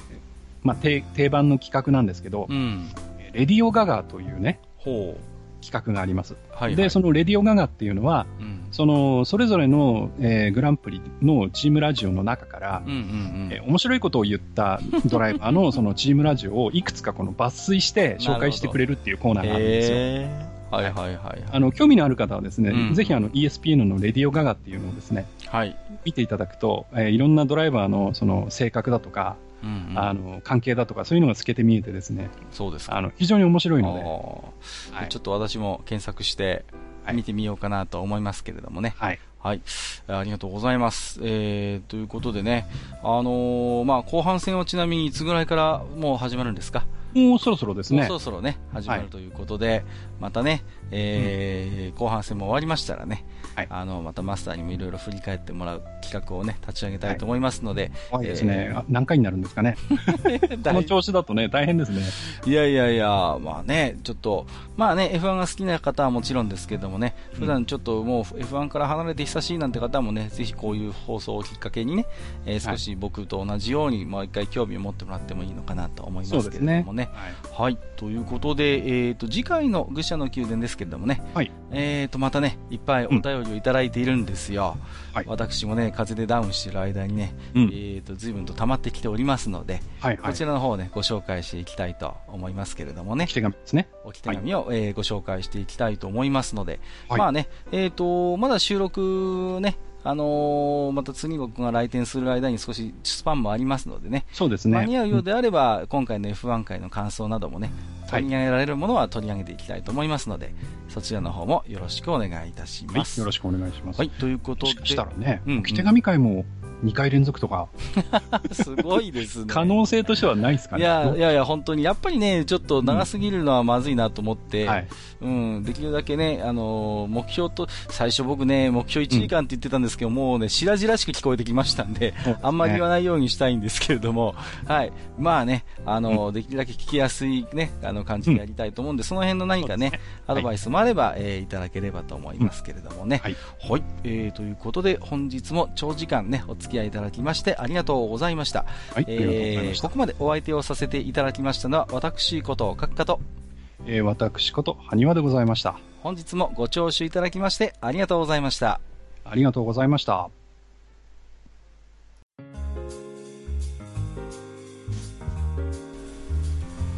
おっさん2人でお送りしているトークラジオ「愚者の宮殿」では皆さんからのメッセージを募集しておりますメッセージはブログのお便り投稿フォームのほか番組メールアドレスおよび番組ツイッターにてお受けしています番組メールアドレスはフールパレスアットマーク Gmail.com